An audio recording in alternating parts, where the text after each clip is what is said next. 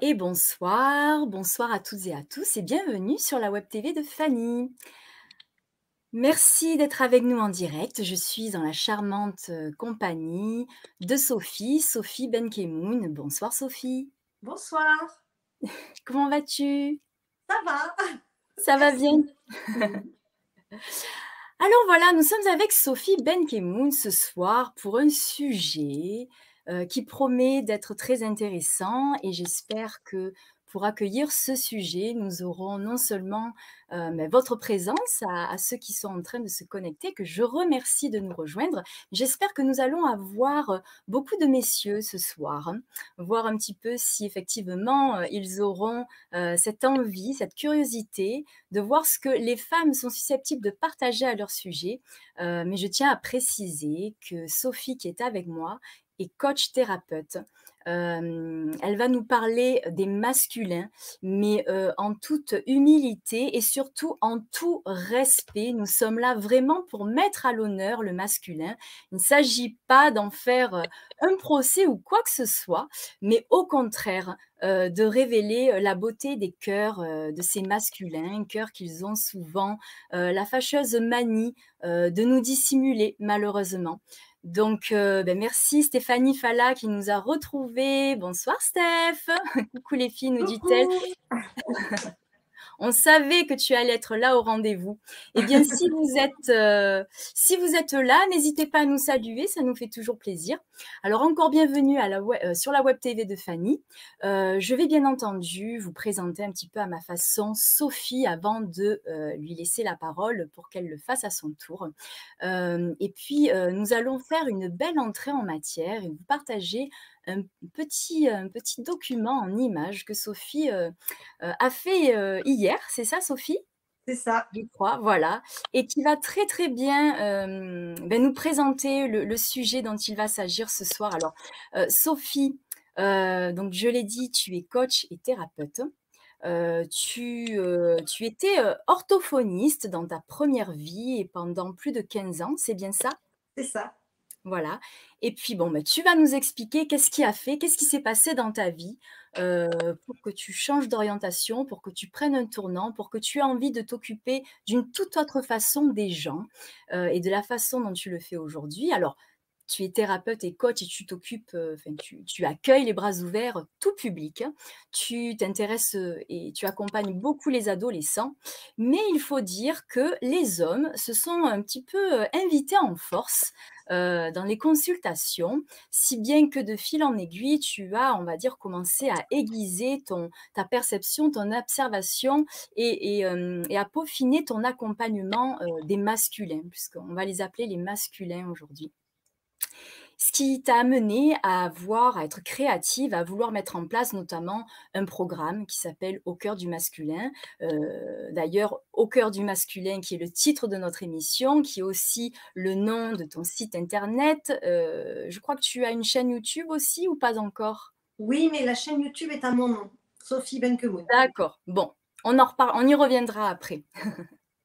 voilà. Donc, euh, mais j'ai envie tout de suite de lancer la vidéo, après quoi je saluerai les personnes qui nous ont rejoints entre-temps. J'espère que ça va fonctionner euh, correctement, puisque ce n'est euh, pas vraiment dans mes habitudes d'utiliser euh, ce support. Attention.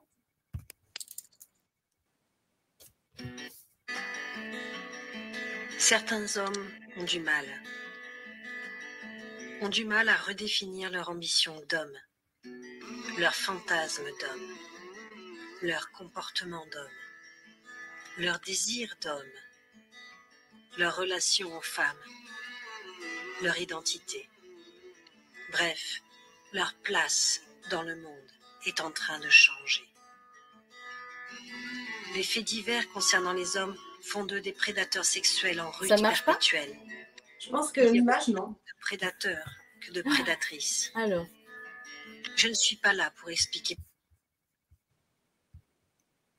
ça ne marchait pas. Non, je pense que non. Je pensais avoir lancé la vidéo. Ah, alors attends. Alors, excuse-moi. Je te prie, présente-toi. Comme ça, moi, je vois un petit peu comment on peut, la diffuser.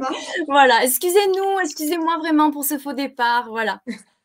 Mais comme ça, ça va laisser le soin parce que j'ai beaucoup pris la parole et je vais laisser Sophie euh, se présenter. Mais après, je promets, je lance le sujet et on y entrera. Voilà. Alors, ben, écoutez, euh, merci à tous en tout cas pour ceux qui sont, euh, qui sont là et qui, qui, regardent. Et merci à toi, Déborah, de me recevoir ce soir. pour me présenter, alors oui, je vais reprendre un petit peu le, parcours comme tu l'as présenté toi. orthophoniste, oui, c'est un métier qui m'a collé comme un gant. Ça m'allait très très bien pendant de nombreuses années où je me suis vraiment épanouie. Et j'avais ce besoin de rétablir la communication chez euh, les enfants comme chez les adultes ou les personnes âgées. C'était vraiment le lien, créer le lien. Donc il y avait déjà cette, euh, cette forme d'intérêt pour l'humain. Et puis euh, en 2015, j'ai eu un basculement complet dans ma vie et qui a fait que j'ai sombré dans une, un burn-out. Et hum, ça a été un merveilleux cadeau parce que ça m'a permis vraiment d'aller au fond, de faire ce travail d'introspection, de développement personnel et de comprendre finalement que euh, euh, de donner du sens finalement à tout, mon parcours de vie. Et j'ai cheminé donc avec des formations, des thérapies, et puis euh, j'en suis devenue moi-même à être coach thérapeute. Et, je trouvais que la, la, profession était, je me suis retrouvée en fait un petit peu dans la posture de l'orthophonie, sauf que j'avais pas cet aspect technique de langage et que c'était vraiment juste l'humain. Et donc, ça m'a vraiment ouvert une, une, perspective nouvelle. Et c'est vraiment d'arriver à accompagner chaque personne à, à s'épanouir et à, pouvoir être la meilleure version d'elle-même. Et, ce burn-out, finalement, a été vraiment une très grosse ouverture parce que euh, je vivais de nombreuses relations toxiques et euh, j'étais en permanence en train d'accuser le, monde extérieur, donc euh, les autres, et c'était toujours les autres les coupables. Et euh, donc je pouvais désigner, juger, j'étais vraiment dans, dans, dans, dans cette, cette optique-là. Et, et, quand j'ai compris réellement ce qui se tramait, je me suis dit, bon, c'est vraiment une, une opportunité géniale parce qu'au final, on règle tous les soucis relationnels si on sort de ce fameux triangle de Cartman, le fameux triangle victime, sauveur, bourreau. Et, euh, et, donc, je me suis dit, il faut vraiment gagner en autonomie, en responsabilité, se remettre en question pour vraiment arriver à, à s'épanouir et à, et à, vraiment ne pas avoir ce, cette tendance au jugement vis-à-vis -vis du monde dans lequel on vit. Et, quand j'ai découvert ça, effectivement, à cette période-là, ben, j'ai eu beaucoup d'hommes qui se, qui se présentaient à moi, qui avaient vécu des ruptures sentimentales, euh, qui manquaient d'entrain dans, dans, leur vie, euh, euh, qui avaient été trahis aussi. Et, j'ai pris, j'ai pris énormément de plaisir à leur apporter ma vision des choses, une autre vision que la leur, et vraiment arriver à prendre du recul et à se décentrer pour pouvoir vraiment voir les circonstances et non pas les accuser et puis se remettre en question pour pouvoir justement euh, changer son état d'esprit et pouvoir avancer sereinement. Donc euh, ça, a été, euh, ça a été une très très belle expérience. Et effectivement, au bout du chemin, je me suis dit, ben, je vais créer un, programme adapté pour les hommes plutôt que d'accueillir comme ça tout public. Je vais un petit peu cibler. Mhm. Et donc, je suis en cours de préparation aussi d'un programme pour les adolescents. Mais, mais c'est vrai que je me dis, bon voilà, les hommes aujourd'hui, vivent, vivent dans, dans un monde qui est en plein changement, où euh, la femme s'est émancipée, la femme s'est libérée, la femme s'exprime. Et je crois qu'il y a une grande perte de repères au niveau de l'homme parce que trouver sa place aujourd'hui pour un homme, c'est quand même très délicat. Euh, sachant qu'un homme, il est beaucoup fait, euh, il est beaucoup dans l'action. C'est quand même très, très difficile pour lui de pouvoir se centrer au niveau du cœur. Donc, ça fait partie de, de, la mission que, que, que j'ai, de, de, pouvoir, euh, de pouvoir les accompagner à, à, trouver un certain équilibre entre l'être et le faire. Et le faire, oui. Alors, ça va bien sûr nous amener euh, beaucoup, beaucoup de questions. N'hésitez pas euh, à nous les poser si vous êtes avec nous en direct. Euh, je salue Florence euh, qui est arrivée et qui nous dit bonsoir, ainsi que Fanny qui est là aussi. bonsoir Fanny et Florence. Bonsoir Fanny et bonsoir Florence. donc n'hésitez pas à poser vos questions. Et messieurs, si vous nous rejoignez, euh, ben, partagez avec nous, hein, partagez surtout. On a Nathalie, Nat Rousse, qui nous dit bonsoir à vous. Même parcours, développement personnel, suite à un burn-out, thérapeute, coach aussi. Oui, de toute façon, ce sont des métiers tournés vers l'autre qu'on découvre et qu'on adopte lorsqu'on a traversé des périodes difficiles. Apparemment, c'est ce que, c'est ce que chacun nous révèle. Voilà, c'est un, un point commun. Alors, je vais essayer de partager cette belle vidéo qui en dit long sur, sur, sur ce rôle que tu joues en ce moment et sur ton regard sur, sur les hommes et, les problématiques qu'ils rencontrent. alors, les, femmes ont les leurs. Aujourd'hui, on va, et c'est beaucoup plus rare, se, se, tourner vers, vers les masculins.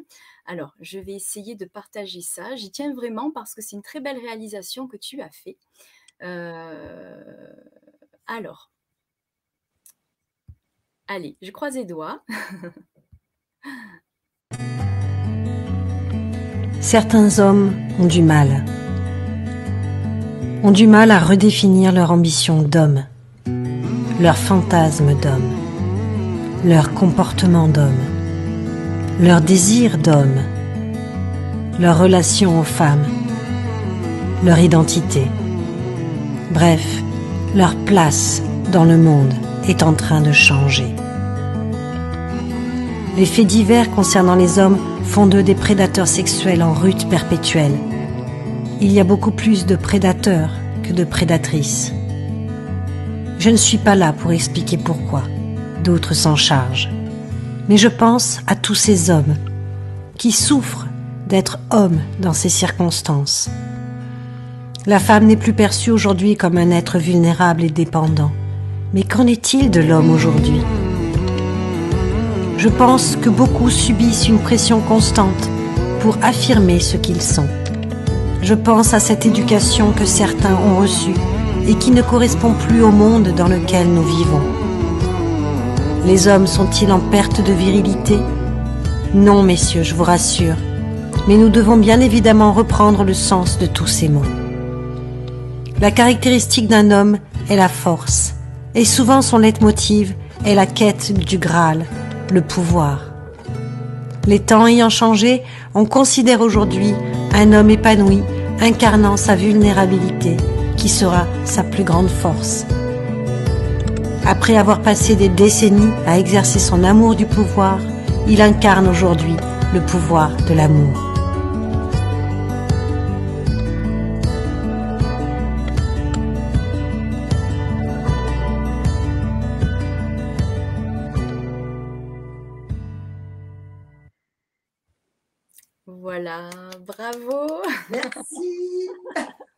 J'y tenais parce que je l'ai découverte hier à sa sortie et j'ai beaucoup aimé et je te félicite euh, ben, pour ce montage, pour ces belles images, pour cette fin euh, magnifique, tant en images euh, que, par cette phrase. Alors qu'est-ce qu'elle dit cette phrase? Après des décennies à avoir incarné l'amour du pouvoir ben, Aujourd'hui, l'homme va incarner le pouvoir de l'amour.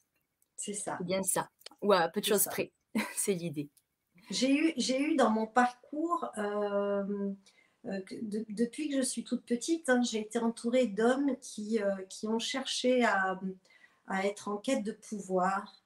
Et, et j'ai été élevée finalement un petit peu à l'ancienne, on va dire, hein, dans ce schéma de cette société patriarcale. et j'en ai pas mal souffert. Donc, je me suis considérée comme victime pendant des années. Hein. C'est pour ça que je parlais de ce fameux triangle. Et c'est vrai que j'avais énormément de colère. Et, euh, et puis, j'ai eu des, des, passages de vie un petit peu difficiles à cause de, certains hommes. Donc, ça a, été, euh, ça a été pour moi une révélation quand j'ai compris finalement ce, que, ce pourquoi ce parcours avait été, euh, avait été fait et, et quelle pouvait être aujourd'hui cette mission de pouvoir justement aider certains hommes à découvrir cette part de, lui qui est, euh, qui est vraiment centrée dans le cœur et euh, cette vulnérabilité que j'appelle, qui est réellement une force, quoi, celle d'être dans, dans, les émotions, celle de pouvoir être dans les ressentis et dans l'expression aussi. Ouais. J'ai vu dans un de tes, dans l'un de tes posts cette phrase-là qui, qui qui dit qu'il faut trouver ou alors que tu aides à trouver l'équilibre entre la force et la vulnérabilité. C'est selon toi la clé? C'est ça et c'est pour ça que cette vidéo, pour moi, elle était importante parce que, heu, en cherchant les images, quand je voulais montrer finalement l'éducation qu'on donnait à certains hommes et qui n'était plus d'actualité, heu, c'est que oui, l'homme devait incarner cette force physique et heu, cette sécurité qui était symbolisée souvent par la violence et on le Mmh. voit dans de très grands films comme Gladiator, comme, Braveheart, où vraiment c'est l'homme témoigne de sa force en supprimant des vies, en étant dans la violence pure Ouais. et je me dis: «Bon, si on doit voir ça aujourd'hui, on n'est plus du tout dedans» et pourtant il y a beaucoup d'hommes qui aujourd'hui, pour défendre, heu, son territoire, heu, son sa femme ou autre, heu, n'ont pas de gêne à montrer cette violence, à exprimer cette violence pour montrer cette supériori supériorité, alors qu'en fait non. La réelle supériorité de l'homme serait vraiment d'être, implacable, implacable. C'est-à-dire que rien ne l'atteint et il peut exprimer son état d'être. Il ne se sent pas, il ne se sent pas attaqué finalement. Il se sent juste là et heu, il observe la situation sans se sentir vraiment, heu, obligé d'agir dans dans dans son ego quoi, dans son mental. Ouais.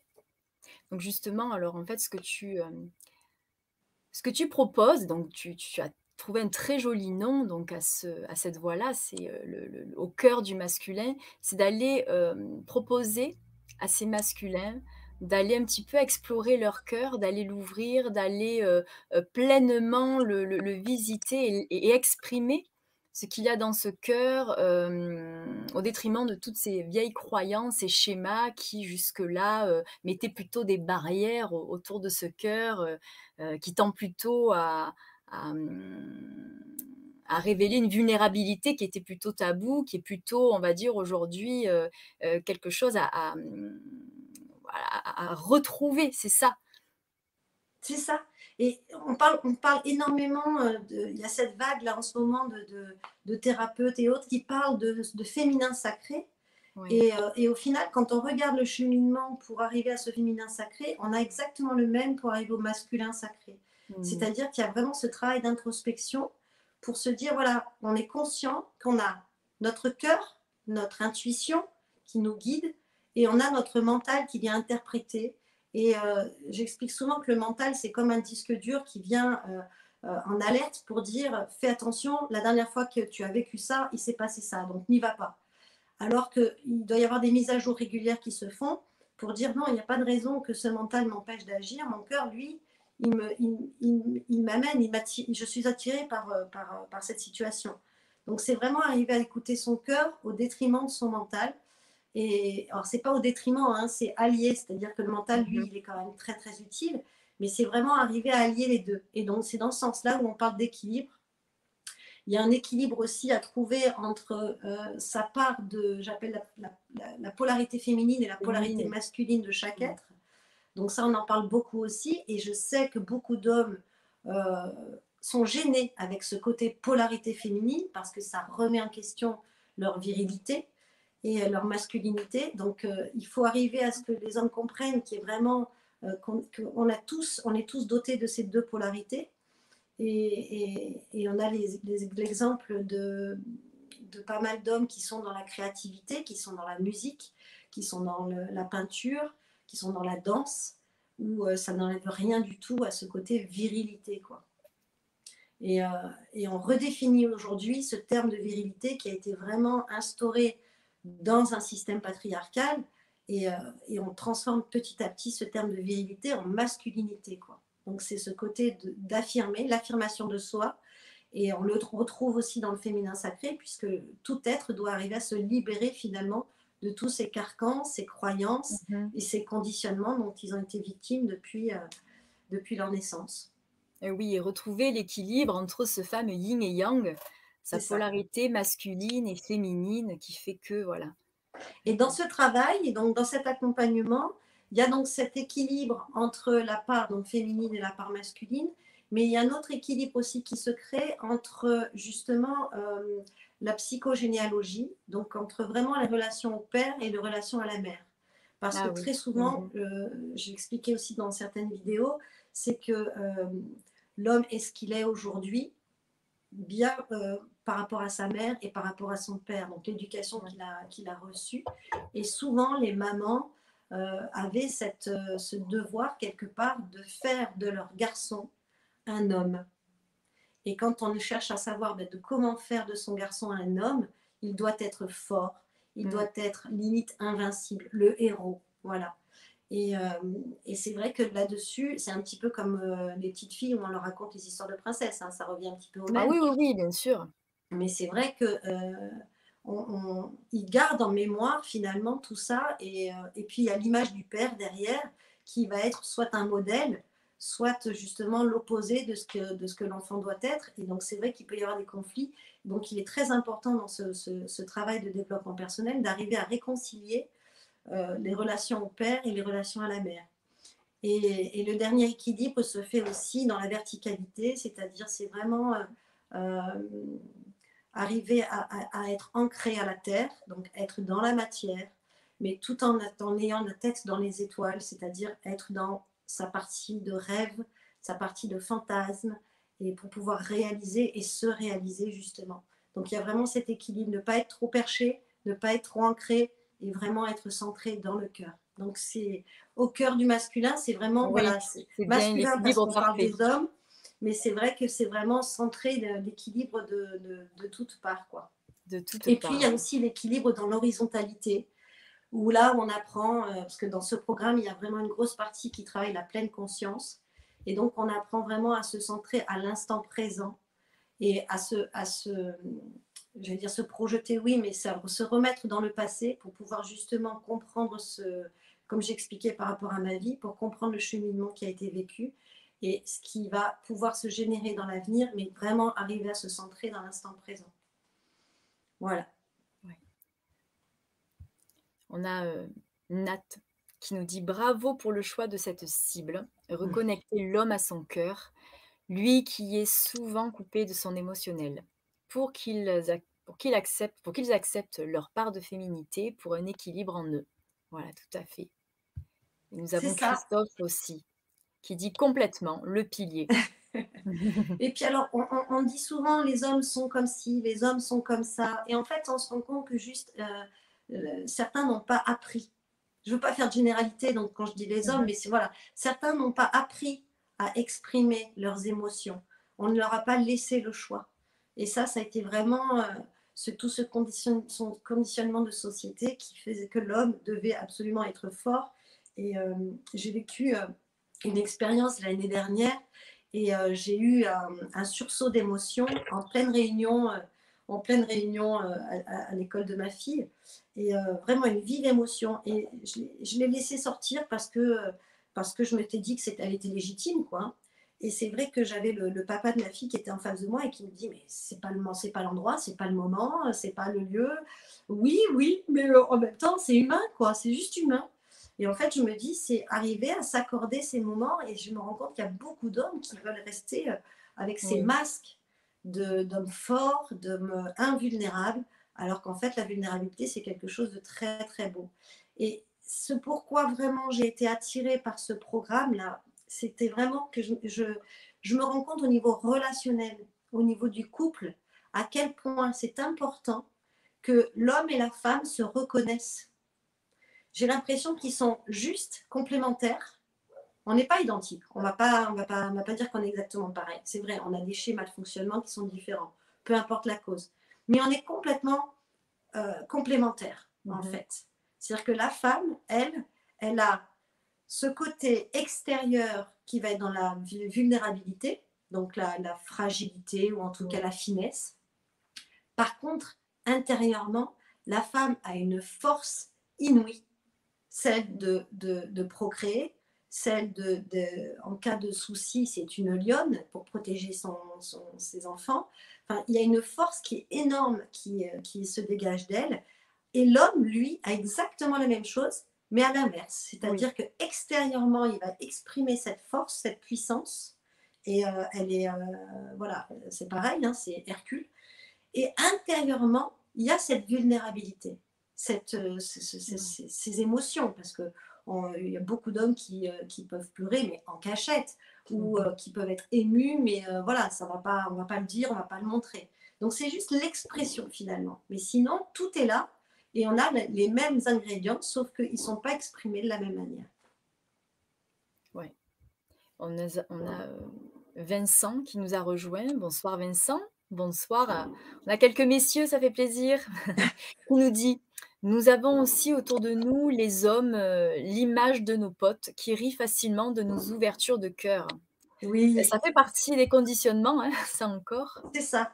Et alors, ce qui est important, et ça, merci Vincent, parce que c'est vrai que c'est euh, euh, la moquerie, finalement, c'est, ça n'aide pas. Mais quand on est vraiment ce que j'appelle l'implacabilité, c'est qu'on sait qu'on est, euh, quand on est dans l'équilibre en général, on le sent, on le sait, on se sent bien.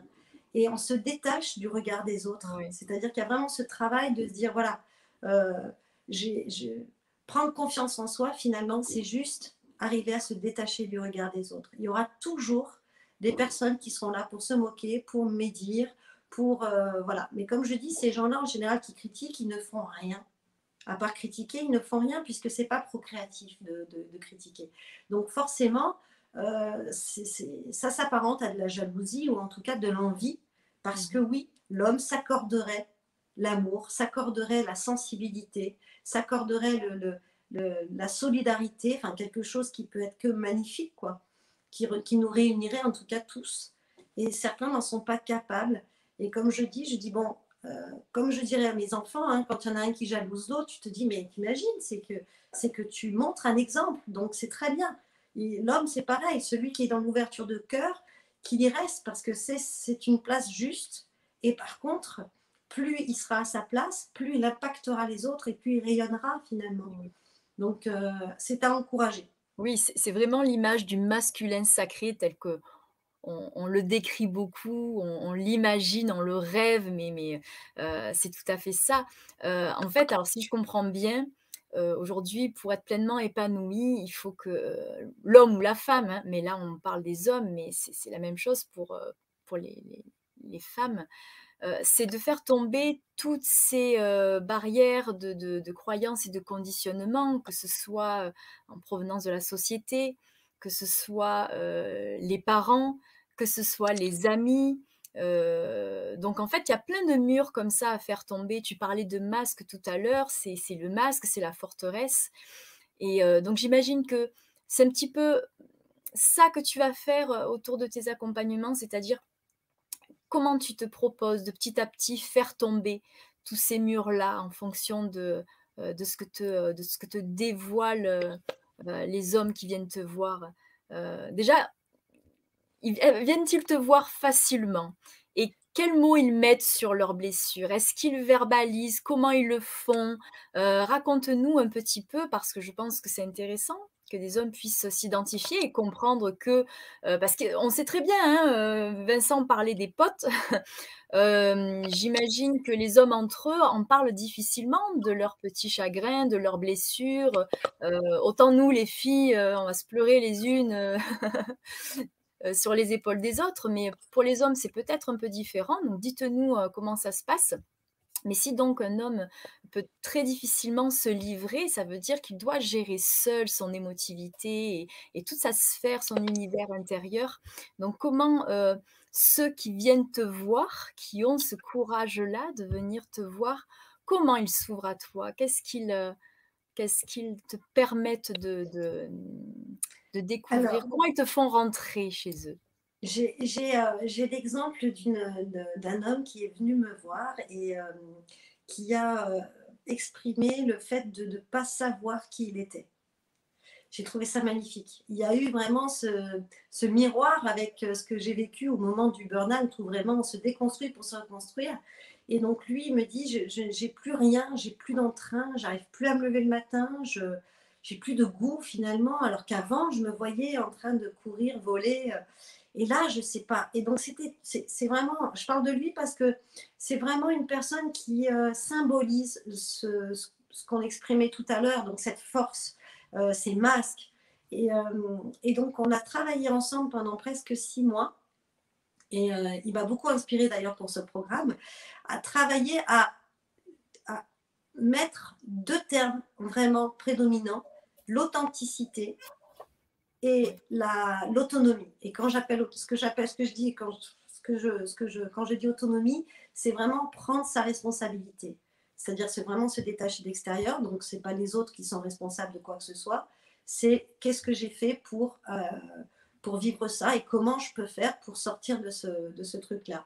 Et c'est vrai que euh, à chaque fois qu'on se voyait, euh, il me disait, j'ai je, l'impression qu'on se connaît depuis toujours. Je ne sais pas, c'est, j'ai l'impression de parler à, un ami. Alors, c'est pas un pote, là, du coup, c'était un ami, tu vois, parce que les, les garçons, voilà, ils n'ont pas les mêmes, euh, les mêmes rapports entre avec un ami et avec un pote. Hein. Euh, et, et, donc je lui disais oui, ben je, je, cherche pas en fait, hein, c'est-à-dire j'accueille. Et puis euh, j'ai ce, bon, ce non-jugement, hein, bien évidemment, parce que, parce que j'ai cette sensation de les comprendre. Et je me disais quand j'étais ado, pareil, ça, me portait préjudice d'ailleurs, mais souvent j'étais le pote des garçons. Ah. Donc, euh, bon, des fois, c'était pas évident parce que moi, j'avais bien euh, voilà. Mais sinon, c'est, mais non, mais toi, tu es notre pote parce que c'est vrai qu'il y avait cette complicité. Et puis, euh, ça, tu avais des prédispositions. Pardon? Tu avais des prédispositions pour oui, voilà, il y avait des prédispositions. Et là, je le retrouve parce qu'effectivement, il y a ce côté où, où, quand un homme va me parler, je vais pouvoir finir sa phrase parce que je comprends, mmh. je suis en résonance avec ce qu'il ressent. Et, et c'est là où, effectivement, avec des mots, MOTS, on arrive vraiment à poser, euh, à définir les émotions. Et donc, je leur amène tout un, vocabulaire, tout un panel de, de, termes pour vraiment arriver à dire, bon, si on doit être précis, c'était quoi? C'était vraiment de la colère, de la tristesse, qu'est-ce qui se cachait derrière? Et puis, on arrive à finalement les, à, ce qui s'exprime et, euh, et en toute bienveillance. Donc, ça se passe toujours très bien. Et puis, j'ai eu d'autres cas de figure où là, euh, les hommes sont arrivés vraiment en souffrance parce que rupture, trahison. Et, et, donc là, pareil, on voit l'homme qui est dans son ego blessé. Mhm. Et, euh, et, là, c'est pas évident pour une femme. Hein, parce que surtout quand la femme finalement est accusée ou quoi que ce soit, bon, j'ai cette posture de femme. Donc on se dit, bon, en tant que thérapeute, je fais quoi? Je prends la position de la femme en essayant de justifier son acte ou euh, je reste positionnée dans le... Et en fait, je joue. Je jongle avec les deux en amenant cette vision de dire mais pourquoi il a fait ça et pourquoi euh, tu penses que mais je sais pas euh, je sais pas mais alors on va reprendre et en fait il y a une espèce de jeu euh, de jeu comme ça qui se crée où on arrive à trouver des vraiment des d'autres visions pour d'autres points de vue pour arriver à donner du sens à ce qui a été vécu. Tout en ce que chacun à ce que chacun puisse prendre sa responsabilité vraiment sans accuser l'autre. C'est vraiment je j'ai ressenti j'ai voilà. Et donc, on travaille sur la personne comme ça. Et, et pareil, les retours ont été toujours très, euh, très, très, très, très beaux, quoi, parce que euh, ces hommes-là me disaient, bah oui, tu nous as permis de finalement de grandir, de sortir de, de ces masques, de pouvoir être authentique, sincère. Et, et c'est beau. Et c'est beau. Et là, moi, je, je, me, je, me, trouve à ma place parce que je me dis, avoir un homme en face qui montre son authenticité et puis qui s'exprime, je me dis, mais euh, on y est, quoi. C'est magnifique. c'est magnifique et, c'est pour ça que j'ai vraiment envie que tu, tu, tu, nous expliques un petit peu comment les, les, choses, elles, euh, elles viennent doucement, doucement. Bon, déjà, c'est un pas à franchir que de, vouloir se livrer, qui est à une femme comme toi, et, et d'accepter d'entamer cette démarche. Mais après, j'imagine, c'est pour ça que tu proposes des programmes qui vont de 3 à 6 mois parce que justement, il faut s'apprivoiser. chacun a son rythme aussi, je suppose, de se livrer. Et les prises de conscience, elles se font certainement au, fil des, séances et, des découvertes. Je suppose que ce que tu disais là, quand tu, permets d'apporter des visions différentes d'une situation, de ce qui a été vécu, tu aides le masculin à sortir justement de sa victime pour entrevoir que tout ce qui a été vécu n'a pas été contre lui, ou, mais qu'il a d'une façon ou d'une autre participé à l'enchaînement de certains événements. Ça, pour moi, c'est un chemin vers la paix. Et donc vers le pardon, et donc vers une libération qui permet de classer les archives et s'occuper de soi et se remettre à vivre. Donc j'imagine qu'il y a une, une partie qui est consacrée à, à donc euh, à faire du nettoyage peut-être, je ne sais pas comment toi tu, tu l'expliques, les conditionnements, les, les, les, les souffrances, et puis ensuite euh, la renaissance peut-être? En fait, j'ai une, philosophie de vie que j'ai adoptée il y a une dizaine d'années, euh, mais qui a été présente dans ma vie depuis presque 20 ans maintenant, c'est les accords Toltec. Ah oui. Et, c'est vrai qu'on n'a jamais terminé les étudier, ces accords-là, et on n'a jamais terminé de vraiment... Enfin, c'est un travail au quotidien, quoi. Mm. Mais euh, j'ai trouvé que c'était tellement simplissime, la manière dont c'était expliqué, et à mettre en application finalement euh, simplement, quoi, sans rien, euh, donc, je l'initie très vite dans, le programme, c'est-à-dire qu'il y a vraiment ces quatre accords qui sont posés pour dire voilà, on a une base, c'est comme un socle, et on, doit passer par là pour vraiment arriver déjà à évoluer. Donc, euh, la parole impeccable, donc bien évidemment ne pas juger et ne pas se juger, ça c'est primordial. Ça fait déjà un gros morceau à travailler. Et le deuxième, c'est vraiment ne pas en affaire, ne pas faire une, affaire, ne pas en faire une affaire personnelle. Donc là, c'est pareil, c'est ne pas prendre pour soi. Donc c'est un gros travail de, confiance en soi finalement, de se dire mais pourquoi je mériterais que l'autre, je prends l'exemple par exemple d'une personne, d'un collègue de travail qui ne me dit pas bonjour matin en passant devant le bureau, euh, tout de suite c'est qu'est-ce que je lui ai fait pourquoi il ne me dit pas bonjour? Mais attends, il s'est peut-être passé 3 milliards de choses dans sa vie et on ne sait pas. Et pourquoi il te ferait la gueule? Pourquoi tu mériterais ça? Donc, c'est vraiment travailler sur l'estime de soi aussi, par ces prises de conscience-là. Et puis après, le troisième accord Toltec, pareil, donc ne pas faire de suppositions ou bien faire suffisamment de suppositions pour, ne, pour dire finalement qu'on ne sait pas. Et puis, euh, et puis le quatrième accord Toltec, c'est toujours faire de son mieux. Et là, on entame le coaching. Parce qu'il y a le côté thérapeutique, mais le côté coaching aussi qui se font. Le passage à l'action. Voilà. Mhm. Donc le, le, le, gros travail, c'est vraiment d'être donc l'initiation à la pleine conscience aussi. Donc c'est vraiment arriver à adopter ce fameux regard intérieur. Donc là, on a plein aussi d'outils qui nous permettent vraiment de réfléchir sur soi et de lâcher le mental, parce que sinon lui, il va interpréter en permanence. Donc c'est arriver vraiment à être centré dans l'instant présent et retravailler par le biais de son corps et la respiration. Donc la méditation ou la relaxation, il y a des tas de manières, ou la visualisation aussi mais c'est vraiment travailler vraiment sur la pleine conscience. C'est le seul outil qui va nous permettre finalement de, d'apprendre à se connaître. Et par le biais des accords Toltec et de la pleine conscience, on a ces fameuses prises de conscience, on libère. La libération, elle se fait comment? Le nettoyage énergétique, c'est une libération. Hein. Donc la libération, elle se fait simplement en extériorisant les choses. Donc on les verbalise. On apprend à se pardonner, on apprend que finalement tout ça avait du sens hmm. et que c'est parce qu'on l'a vécu qu'aujourd'hui on peut le dépasser. Tout ce que nous transmettent nos parents, pareil, ont du sens. Même si on dit oui, mais moi dans ma famille, ça a toujours été ça, ça, ça, ça. Super. Qu'est-ce que ça t'apprend? Ça t'apprend qu'il faut justement que tu dépasses ça, que tu ailles plus loin et que tu fasses mieux. Et tu es là pour ça. Et donc c'est vraiment remettre, euh, sortir de ce fameux statut de victime pour redevenir acteur de sa vie. Et ça, on ne peut pas s'arrêter là puisque ça serait que des prises de conscience.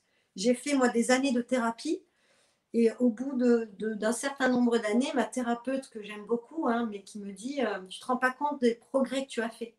Tu as fait la moitié du travail. Et là, je la regarde, elle me dit, oui, tu es consciente de tout. Je lui dis, tu peux me dire ce que c'est que l'autre moitié Elle ne l'a jamais dit. Et j'ai découvert pas moi-même, en arrêtant la thérapie et en me mettant en coaching que c'était la mise en action. Donc aujourd'hui, je mets un point d'honneur et mm. c'est pour ça que je m'occupe des hommes parce que j'ai ce yang aussi qui fait que si on passe pas l'action, ça ne marche pas. Et donc c'est vraiment ça. On a eu une prise de conscience, ok, qu'est-ce qu'on fait? On ne peut pas déprogrammer si on ne reprogramme pas derrière, mm-hmm. puisque l'univers n'aime pas le vide. Si on libère un truc, on met autre chose à la place. Et on ne perd pas de temps. Donc c'est pas vraiment, euh, euh, comme j'expliquais, c'est pas de la psychothérapie où on va se livrer, où on va balancer et on va évacuer en attendant de voir ce qui se passe. Non, non, non, non. Il y a de la PNL derrière, il y a de la reprogrammation derrière, il y a un travail de conditionnement positif derrière. euh, et ce qui amène à ce que vraiment l'homme se sente rempli, mais de tout ce qu'il aura choisi. Voilà. Ouais, ouais, voilà. Il suffit pas juste de le, le laisser se livrer puis le laisser comme ça, euh, sans se reconstruire derrière, quoi. C'est vraiment euh, très, euh, très abouti, très complet. Après, moi, j'ai une prédilection pour l'écriture, donc c'est vrai que j'écris énormément et je propose très facilement le travail à l'écrit parce que les écrits restent et que c'est comme un cadeau finalement qu'on se fait de, quand on voit cette évolution de pouvoir tourner les pages, c'est très symbolique. Mais en même temps, on a ce livre de vie et on tourne les pages à chaque fois. Et donc, on a énormément d'exercices qu'on fait à l'écrit pour qu'il y ait cette, euh, cette euh, matérialisation finalement de la pensée et qu'on puisse vraiment avoir ce reflet. Parce que quand on parle, c'est pareil. C'est des fois on oublie ce qu'on a dit ou on s'écoute pas parler, etc. Alors que quand on écrit, ce sont des choses qui restent et les mots choisis sont très importants puisqu'ils nous expliquent, euh, voilà, ils nous renseignent énormément de choses sur euh, les mots sont notre manière de penser. Ouais. Et puis ça ancre, ça ancre euh, les, progrès qui sont faits, les prises de conscience qui sont, qui sont faites. Alors, on a Bruno qui, qui nous a rejoint, que je salue et que j'aime beaucoup. Merci Bruno d'être de passage ici. Bonsoir Bruno. Bruno aussi est un grand guerrier, mais avec un grand cœur. Euh, on reverra quelques commentaires un petit peu plus haut plus tard. Euh, alors là, on a parlé vraiment de, de, tout ce que, de tout ce que cette approche que tu proposes permet d'explorer au cœur du masculin. Euh, mais avant d'en arriver là, ce masculin-là, il est loin de s'imaginer peut-être de là où il en est. Et qu'est-ce qu'il peut entrevoir euh, sur, sur, euh, sur ce chemin si, s'il l'entreprend? Avec quelle problématique, j'ai envie de demander, avec quelle problématique Parce que je, je, bon, j'ai une vision globale de l'accompagnement, parce que tu sais que quand même ça m'intéresse depuis quelque temps. Et souvent, les, thérapies brèves ou les, séances de coaching permettent d'aller travailler des choses qu'on n'était pas venu travailler à la base. Parce que parfois, on se on se connaît mal. C'est justement le but de ces accompagnements, c'est de se, de se, rencontrer, de se connaître, et c'est ça qui est magique. Euh, mais souvent, on ne vient pas forcément pour euh, la, juste cause ou, où on, est un peu on peut être à côté du problème. Euh, j'imagine qu'un homme va se sentir inconfortable si, par exemple, il vit un échec professionnel ou une faillite.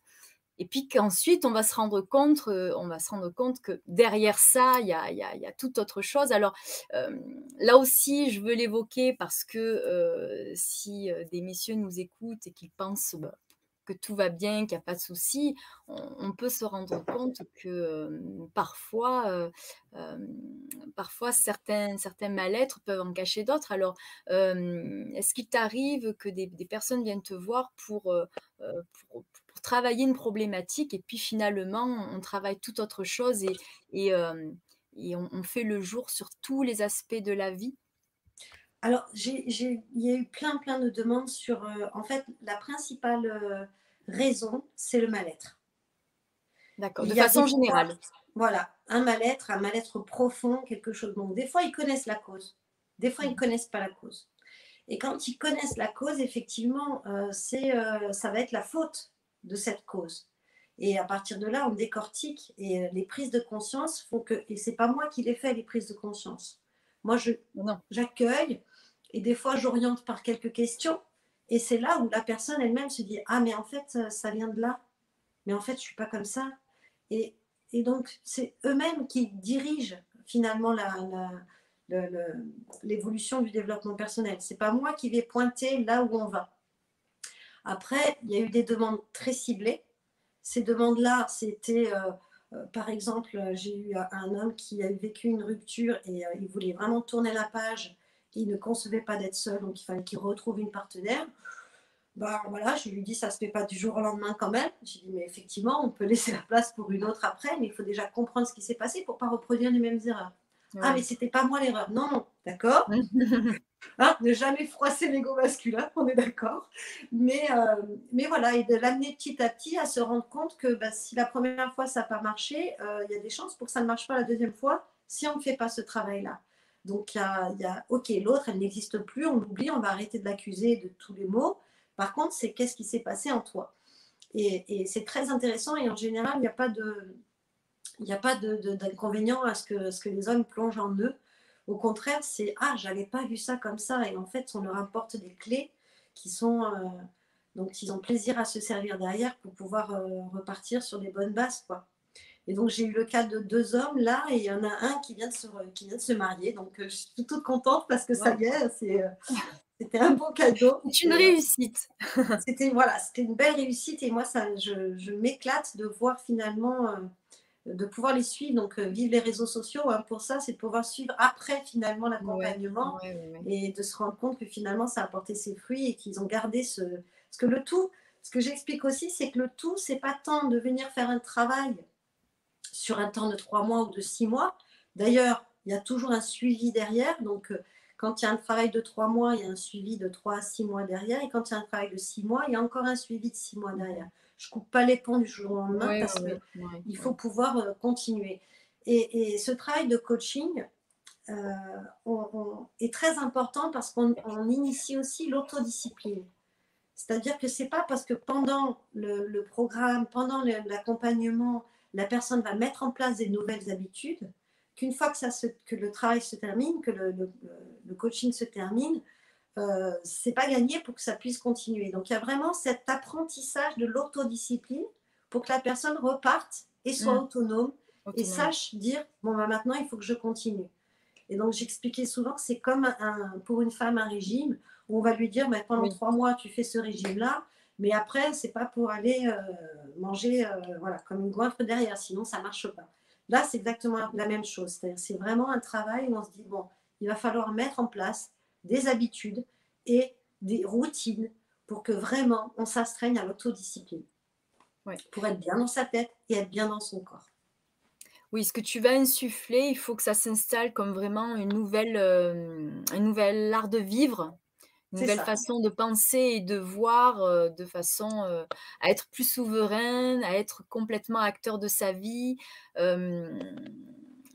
L'idée dans tout ça, finalement, c'est de d'arriver à être soi.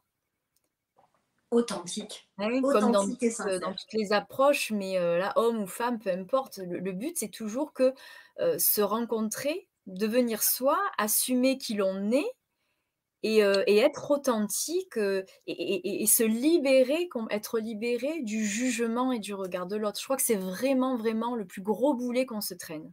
Et puis, on se libère du regard de l'autre, c'est euh, magnifique. Il y a vraiment ce côté où les hommes se comparent entre eux. Il y a cet esprit de compétition chez les hommes qui a plus. on, le constate plus chez les hommes que chez les femmes.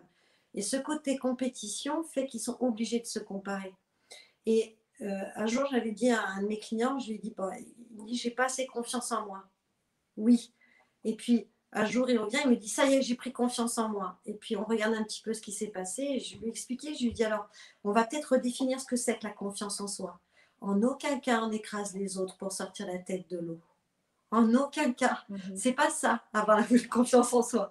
C'est pouvoir sortir la tête de l'eau, mais on n'a pas besoin d'écraser les autres. On n'a pas besoin d'être au-dessus. C'est vraiment ça. C'est donc c'est se centrer dans le cœur, c'est retravailler son humilité et pouvoir se dire que on n'est pas entouré que de cons dans la vie, quoi. C'est pas, on peut pas avancer quand on pense comme ça. Donc c'est euh, vraiment arriver à ce, voilà. on a dit qui l'on est, donc. c'est ça. Rester authentique et pouvoir se dire que ben, on est ce qu'on est, on s'accepte comme on est et peu importe comment sont les autres, si on est sur son chemin, ben, on le continue et puis c'est tout. Exactement. Il n'y a, tellement rien à prouver. Euh, Nat nous dit nous sommes notre pire ennemi. C'est vrai, hein ben ça, c'est le mental, en fait. Hein. On a notre pire ennemi et notre meilleur ami en nous, en fait. On a les deux. Et c'est comme l'histoire du loup blanc et du loup noir. Il faut savoir lequel on nourrit. Et à partir de là, euh, on cultive. On cultive l'amour, quoi. Et c'est un travail du quotidien.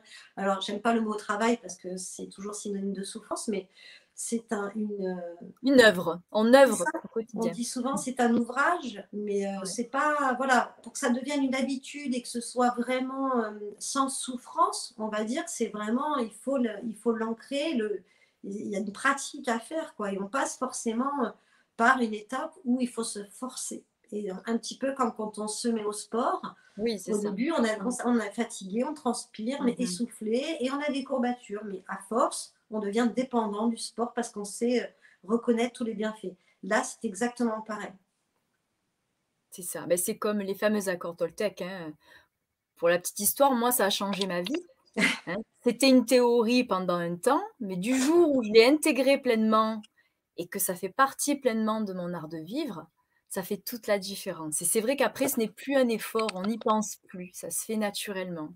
Ouais. D'où l'importance, c'est vrai, de, de, proposer un accompagnement qui ne soit pas en quatre séances, parce que forcément, euh, euh, ça ne suffirait pas pour vraiment euh, rentrer dans une phase de changement profond et, qui devienne, voilà, devenir soi, mais vraiment le, le, porter sur soi comme une deuxième peau, quoi. C'est ça. Et puis alors attends, parce que les accompagnements que je propose, c'est vraiment un rendez-vous par semaine, que ce soit en visio ou en, présentiel.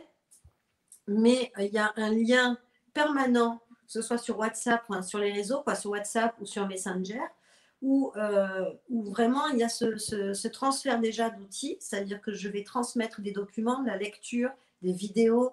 Il y, a, un travail qui se fait quasiment au quotidien euh, et, où le client peut aussi effectivement poser ses questions, ses interrogations sur le moment. N'est pas obligé d'attendre une semaine sur deux. Par contre, les rendez-vous que, nous avons toutes les semaines, c'est vraiment pour, euh, avec des exercices ciblés, pour mettre en place, donc faire des prises de conscience et mettre en place des nouvelles actions et tout le temps euh, se remettre focus sur son objectif de, du travail. Quoi. Oui, un vrai suivi. Oui, oui, oui, c'est un suivi constant et très intense. Pour créer justement ce lien, euh, cette mise en confiance et, euh, et ce soutien finalement, puisqu'il y a, il y a il y a, on se rend compte que finalement les hommes, quand ils, enfin, en tout cas quand ils demandent de l'aide, sont vraiment en demande et ont besoin de soutien. Quoi. Ouais. Et je vois souvent, c'est plutôt leur, euh, leur petit garçon intérieur, en fait, leur enfant intérieur qui, qui, qui a manqué de beaucoup de choses et en tout cas voilà on n'a pas on n'a pas laissé s'exprimer et aujourd'hui a besoin de s'exprimer à ce volcan des fois avec des, incompréhensions des injustices de la colère et, euh, et, tout ça ça passe. Et c'est vrai que le fait d'avoir en face d'eux une femme ils sont dans la maîtrise. C'est-à-dire que c'est pas comme s'ils allaient devoir gueuler euh, ils ne, ne, vomissent pas finalement leur colère ou leur désarroi quoi. C'est vraiment quelque chose qui est contenu qui est dans la maîtrise parce que justement j'amène aussi la douceur de la, de la femme, quoi, qui fait que c'est quand même bien, bien réceptionné. Justement, c'était l'une de mes questions, c'est-à-dire qu'on peut, euh, on peut se demander si euh, c'est facile de venir se confier à une femme et en même temps j'avais envie de mettre en relief, euh, tout ce que ça apporte de bénéfique pour ce type d'accompagnement. Parce qu'effectivement, si on le disait, entre hommes, on veut montrer sa force, on veut prouver des choses. Le fait d'avoir affaire à une femme comme toi, ça permet peut-être de baisser la garde et de se sentir accueilli par justement ce côté féminin que tu vas par la suite aider à retrouver en lui-même. quoi. Oui, et puis un homme, lui, c'était l'objet d'une de, mes, de mes premières vidéos, mais c'est vrai qu'un homme n'est pas conscient de son intuition, n'est pas conscient de cette part finalement qu'il a en lui. Et, quand il vient euh, se, confronter à une femme, finalement, c'est ce qu'il vient rechercher. C'est ce côté créatif, ce côté intuitif, ce côté euh, féminin. Et, finalement, c'est une demande d'aide auprès de la femme, mais en même temps, il vient chercher ce féminin qu'il va intégrer après, petit à petit. Donc il y a vraiment aussi cette prise de conscience que euh, quand on est en, tout cas en, travail, que ce soit lui ou moi, c'est pareil. on, se rend compte qu'on fonctionne des fois pareil. Euh, et donc on, travaille aussi sur cette découverte de l'intuition pour la plupart parce que euh, ils pensaient ne pas en être dotés. Pour eux, c'était le truc de bonne femme, quoi. Et donc c'est voilà. Ah non, non, on en a tous. Et en fait, il y a beaucoup de choses que les hommes n'ont pas appris, comme les femmes n'avaient pas appris et elles ont acquis avec l'expérience. quoi. Mais on sent qu'aujourd'hui, il faut vraiment rétablir cet équilibre entre l'homme et la femme parce que euh, l'homme, on l'avait déterminé tout puissant, alors qu'en fait, il ne l'était pas, puisqu'il lui manquait sa partie féminine. Et, la femme, on l'avait brimée, mais la femme, quand elle, s'est émancipée, elle a, voilà, elle a développé son masculin en plus de son féminin. Et maintenant, il y a ce travail-là à faire pour équilibrer les choses, quoi. Et je mets en alerte parce qu'effectivement, je ne suis pas une, euh, je ne suis pas une anti-féministe, mais en même temps, je me dis, il faut aussi, euh, euh, il faut laisser la place. Voilà, laisser la place. Et je suis pas favorable quand j'entends des féministes qui, voilà, qui cherchent à dénigrer les hommes aujourd'hui. Je me dis, c'est pas comme ça qu'on va s'en sortir. Ça revient à faire encore cette partie de ping-pong où c'est pas moi, c'est lui. Non, à un moment donné, c'est OK. On s'est rendu compte qu'on avait été brimé, tout ça, etc. En tant que femme, OK. On s'émancipe, c'est très bien. Et je pense que l'homme trouve ça légitime qu'on puisse devenir libre aujourd'hui. Maintenant, bah, quelle place on lui accorde aussi? C'est pas pour nous mettre à notre place euh, qu'on avait avant, quoi. Le, on va pas les brûler sur des bûchers, hein, c'est bon. Mais oui. mais le souci avec le féminisme, c'est qu'on retombe dans une quête de pouvoir. Et moi, je suis absolument pas, euh, pas très très euh, en faveur de ça. Non, voilà, la place, elle est à, à l'équilibre. Tu parlais de complémentarité. C'est magnifique hein, ce que tu disais sur le, masculin, le féminin, qui est absolument complémentaire et il doit se réunir en chacun de soi. Et, quand il s'est réuni en chacun de soi, c'est-à-dire qu'on est parfaitement équilibré, je trouve que c'est magnifique l'union que ça peut créer entre deux personnes qui sont féminins et masculins, mais parfaitement équilibrées dans leur polarité opposée aussi. C'est ça. C'est Alfred de Musset qui disait, euh, qui disait s'aimer, ce n'est pas se regarder l'un l'autre, c'est regarder ensemble dans la même direction. Et en fait, c'est vraiment ça, c'est euh, ne pas chercher chez l'autre ce qui nous manque. Parce qu'il ne faut pas chercher chez son, partenaire ce qui, nous, ce qui viendrait nous combler nos manques, parce que le jour où il s'en va, ben, on est perdu. Et donc l'objectif, c'est vraiment d'être soi-même complet et de trouver finalement un autre être complet avec qui nous pouvons cheminer. Ou en tout cas, quelqu'un qui accepte les, manques de l'autre, mais euh, qui ne cherche pas à le sauver, mais qui chemine à côté. Donc c'est vraiment euh, cheminer ensemble.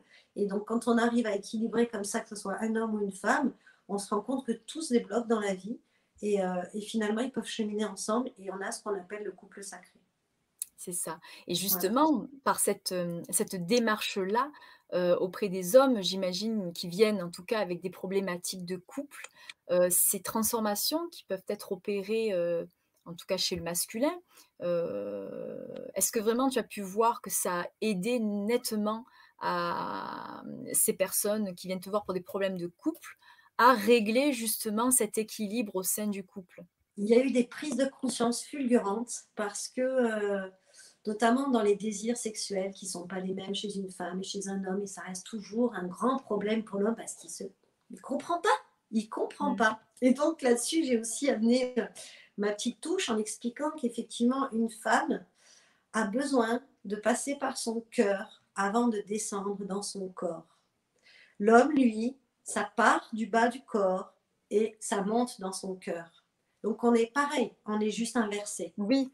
Et c'est si on a ces codes-là, si on est conscient de ça, eh bien, il suffira qu'un homme apprenne à parler à une femme, apprenne à s'ouvrir, à être posé et à ne pas être dans son, sa pulsion finalement, pour pouvoir euh, permettre à la femme de s'ouvrir totalement et de s'abandonner puisqu'elle se sentira en sécurité, et pour que l'homme puisse montrer sa puissance tout en se sentant lui accueilli dans la femme. Donc il y a vraiment quelque chose qui est magnifique qui peut se créer. Et c'est vrai que, euh, alors là, j'avoue que c'est pas évident d'aborder le sujet avec un homme parce que, ben voilà, je reste une femme, donc ils sont quand même des fois gênés.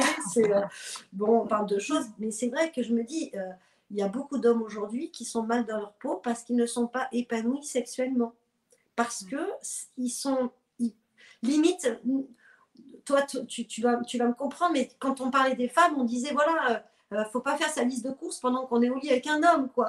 Ben là, c'est un, peu, c'est un peu pareil. Les mecs, ils restent dans leur tête, ils focalisent, alors pas sur la liste de courses, là-dessus, je vous rassure, ils focalisent sur leur performance. Ouais, Donc, c'est il faut. Et à partir du moment où il y a un il faut, c'est fini, quoi. C'est plus de l'amour, c'est, euh, c'est autre chose, c'est du sexe, quoi. Mais, c'est du sport.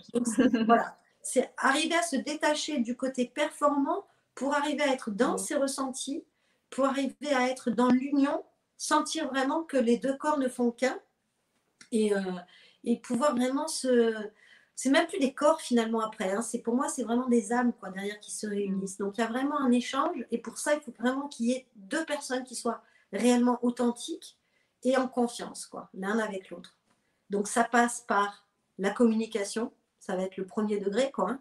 Et donc la communication, ça sera justement veiller à ce qu'il n'y ait pas des tu, mais des je. Parce que Oui. quand on va s'adresser à quelqu'un en lui disant tu, bah, le tu, tu. Donc bien évidemment que l'autre se sentira atteint. Et donc c'est retravailler comme ça. Et donc moi, c'est ce que j'appelle le premier accord Toltec, hein, c'est qu'on décortique vraiment tout. Donc dans le premier accord, on y, on y instaure dedans la communication non violente. Où vraiment là, on se dit bah, comment exprimer les choses. Et merci euh, à la communication non violente d'exister, parce que voilà, c'est déjà tout tracé. On a tout un, un protocole à suivre. Et donc, on le met en place très vite aussi pour pouvoir vraiment comprendre ce que l'autre ressent et ne pas se sentir concerné et pouvoir entendre ce que l'autre a à dire. Quoi. Ouais, ouais. Donc, moi, Ah, ça, ça me passionne. Ah oui, c'est génial. La prise en compte de l'autre, c'est une clé et, euh, et à la fois, c'est tellement de bon sens. Et là, tu parles voilà, des deux polarités homme-femme et c'est vrai, elles sont opposées et complémentaires. Donc, il suffit de le savoir pour, euh, ben, pour communiquer autrement, mais pour entendre autrement aussi. C'est hein, ça. parce que là, tu donnais un exemple où l'homme, justement, doit prendre en compte le- le- le- le- la façon dont tout se passe à partir du cœur pour la femme, pour, euh, pour s'adresser à elle, mais à la femme aussi de comprendre et d'entendre et d'être beaucoup plus ouverte à la façon dont va communiquer un homme et savoir qu'il fonctionne différemment. Et donc les choses sont à, à prendre et à accueillir euh, d'une toute autre façon qu'on aurait tendance à le faire euh, si on reste campé dans son dans, ses petites lunettes de bonne femme quoi. Il faut arriver à, à en sortir quoi. C'est euh, alors quand les deux font le travail, c'est magique. Oui, alors comme les, les femmes, elles sont plus, elles sont plus axées communication, Ouais. qu'on a travaillé là ces dernières années sur le féminin sacré, elles ont recréé cette image de masculin sacré. Et donc on trouve aujourd'hui de très beaux textes hein, sur Facebook ou autres, Oui, justement sur je crois aux hommes qui sont comme ça, comme ça, comme ça, comme ça. On s'imagine pas l'incidence que ça peut avoir sur eux. Ça leur met une pression de dingue Mm. fort, mais pas trop. Euh, c'est c'est énorme, c'est énorme. C'est-à-dire que d'un coup, c'est comme si on- ils ne devaient plus être ce qu'ils étaient. Mais euh, c'est quoi exactement qu'il faut qu'on fasse? Euh, Je sais pas. voilà. C'est très déstabilisant pour eux. Et c'est vrai que je me dis, on, fait des grands textes des fois où on voit tout ça, on se dit mais ça, ça va être, c'est pas possible, je peux pas y arriver. Non, en gros, il n'y a qu'une chose à dire quoi. C'est aligner. Je dis ce que je pense, je fais ce que je dis. Voilà. C'est vraiment ça, être authentique. C'est être en congruence. Et à partir de là, tout, tout arrive.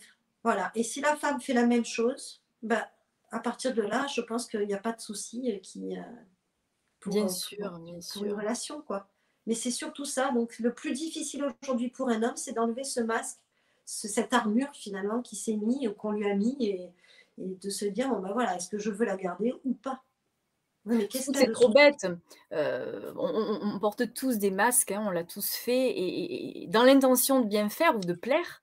C'est pour ça qu'il faut se détacher aussi du regard de l'autre, parce que on gagne tout à être soi-même, qu'on plaise ou pas, parce qu'autant plaire quitte à plaire euh, et à être aimé, autant l'être pour ce que l'on est, C'est ça. euh, puisqu'on ne fera pas illusion bien longtemps. Et, euh, et pareil, pour les hommes justement qui ont cette pression autant de performance que d'être trop ceci ou pas assez cela, là aussi, soyez qui vous êtes, soyez qui vous êtes. Parce que si vous devez, euh, si vous devez être aimé, vous le serez euh, juste pour ce que vous êtes. Et, et- et c'est tout ce qui compte. Alors, tu J'ai sais, Bruno là, attends, je te Oui. dis juste, il dit J'assume ma part féminine qui fait de moi un guerrier. Voilà. Et c'est oui, pas mal. C'est pas mal à voir quand même, hein, parce que je demande à voir la part féminine qui fait de lui un guerrier. C'est pas mal. Non, non, non, non. C'est la part de la, la vulnérabilité, justement. euh, C'est exactement ça, c'est ce qu'on dit, la vulnérabilité qui fait la force. Oui. C'est de pas de pas cacher euh, ses émotions et, euh, et ses sentiments et pouvoir être à la fois euh, fort pour, euh, pour vivre ce qu'il y a à vivre. Enfin bon, Bruno me comprendra. Mais je voulais rebondir sur ce que tu disais Oui. tout à l'heure en parlant des masques. Et euh, tu disais simplement, voilà, il suffit d'être authentique. Euh, c'est facile à dire et c'est pas facile à faire parce que d'accord. euh, moi, je sais que j'ai vécu l'expérience quand euh, j'étais en thérapie où euh, je, savais, je savais dire que le matin, en me levant, j'avais le masque. Déjà, le maquillage, ça me permettait d'avoir mon masque qui me disait, bon, ben voilà, les émotions ne sortent pas. Et, euh, et effectivement, j'avais le masque de maman, le masque d'épouse, le masque de fille, le masque d'orthophoniste. Et, euh, et c'était tout le temps euh, ce désir de perfection. Donc ce masque-là, il était au top. Quoi, hein. Je... Et le matin, en fait, c'était un petit peu cette image de tu, tu vas dans ta garde-robe et tu, tu décides du masque que tu vas porter. Quoi. Mm. Donc il y avait vraiment tout ça et c'était mon armure à moi. Et c'est vrai que quand euh, ma thérapeute un jour m'a dit, mais si tu enlèves tous ces masques, il y a quoi derrière? Ben, Je t'assure que la question, je me la suis posée un bon moment. Oui. C'est-à-dire qu'il a vraiment fallu que, que j'aille voir vraiment au fond qui j'avais été, mais bien avant tous ces masques, en fait. Et donc faire grandir cet enfant intérieur, parce que cet enfant-là qui est euh, euh, spontané, finalement, qui a déjà les bases, euh, en grandissant, lui, s'est formaté. Et donc, il a fallu enlever tout ça pour arriver à retrouver à l'origine ce qu'il y avait et pouvoir faire grandir ça. Donc, c'était vraiment une graine, finalement, qui était enfouie très, très profond qu'il a fallu arroser. Et c'est ce travail-là, c'est-à-dire que quand on dit un homme, sois authentique, des fois il fait, hein, et c'est quoi euh? Voilà, un peu perdu. Donc c'est vraiment arriver à se Ouais. dire, bon, allez, on repart, et puis à la limite, c'est- c'était qui ton héros quand tu étais enfant, et puis euh, Mhm. quel était ton rêve, et puis à quoi tu jouais quand tu étais enfant, et qu'est-ce que... Et puis donc des petits souvenirs comme ça qui font que on re- on- ils se reconnectent finalement avec l'essence profonde. L'enfant intérieur dont tu parlais, euh, Voilà. et qui a toujours une place énorme hein, dans toutes les approches de croissance personnelle. euh, Donc, donc j'imagine, voilà, tu, tu travailles aussi avec cet enfant intérieur euh, euh, sur une bonne période de t'accompagnement, je suppose. C'est ça, c'est global. la, hein, la source, la base, oui. Voilà. Donc, euh, c'est, en fait, quand on parle de pleine conscience, c'est vraiment avoir, donc, adopter ce regard intérieur. C'est pour ça hein, qu'on a un Bouddha les yeux fermés, parce qu'on se coupe du monde extérieur pour vraiment être à l'écoute de son corps. Et quand on, on pratique la méditation, notamment, on a accès finalement à ce qu'on appelle l'intuition. Et donc, elle nous dirige elle-même et elle nous mène vraiment vers cette, euh, cette origine finalement. Et, et on retrouve cet enfant intérieur. C'est, notre origine, c'est notre essence pure finalement. Donc, c'est ça qui est beau et qui permet aujourd'hui de se dire Mais en fait, j'aime pas ce que je fais. Ah, mais, mais qu'est-ce que je fais là en fait? Donc, voilà, c'est vraiment. euh, c'est vraiment des, c'est là où on arrive après avec des prises de conscience. Quoi. Donc, On, euh, on a tous les bénéfices donc à aller retourner à, à- à ses racines hein, qui sont vraiment euh, voilà l'enfant intérieur c'est un petit peu euh, il est, il est le plus proche de notre âme on va dire c'est ça. euh, qu'on a après camouflé avec des couches d'oignons ou l'ego on peut appeler ça comme on veut mais il y a beaucoup de personnes hommes ou femmes mais il y a beaucoup d'hommes euh, qui, qui ont peur d'aller dans leur intériorité est-ce que c'est l'hypersensibilité? Est-ce que c'est la, peur de souffrir? Parce que tu, avais partagé un texte que j'aimais beaucoup où il était question de peur et j'ai l'impression que c'est toujours finalement le plus gros nœud à, défaire. Oui, mais alors cette peur-là de ce texte, c'était surtout lié au regard extérieur. C'était la peur de froisser les autres, la peur d'être en décalage avec les autres. Donc là, c'est pareil. On travaille le détachement du regard extérieur. Et, mais là où c'est intéressant, c'est que la peur fondamentale de l'homme, c'est d'être castré. Ouais. Ça, c'est une, c'est une mémoire euh, karmique. hein, c'est une mémoire Mhm. depuis l'origine des temps. Et, et- et cette mémoire-là, elle est vraiment intégrée en eux. Quoi. Et donc, il y a aussi euh, cette image de la femme, hein, de la veuve noire, quelque part, qui vient et qui castre l'homme. Alors, la plupart du temps avec les mots, hein, M-O-T-S. Mais, euh, et donc, il y a cette peur finalement que l'homme ne soit pas à la hauteur. Et c'est pour ça, hein, comme j'ai expliqué dans une vidéo, les femmes, elles peuvent être très fortes en parole et lancer mais des, lames de rasoir, euh, des, couteaux euh, acérés pour justement blesser l'homme. Et ça fonctionne très bien, quoi. Et l'homme, lui, il n'a pas cette capacité avec ses mots. Mais il a quoi?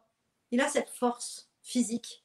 Et donc, il va user de sa force physique. Chacun va user de son, de son, de son arme, finalement. Et c'est là où on se rend compte de la puissance de, chaque, de chacun, Mais cette puissance, elle ne doit pas être mise contre l'autre, mais au service de l'autre. Oui. Mhm.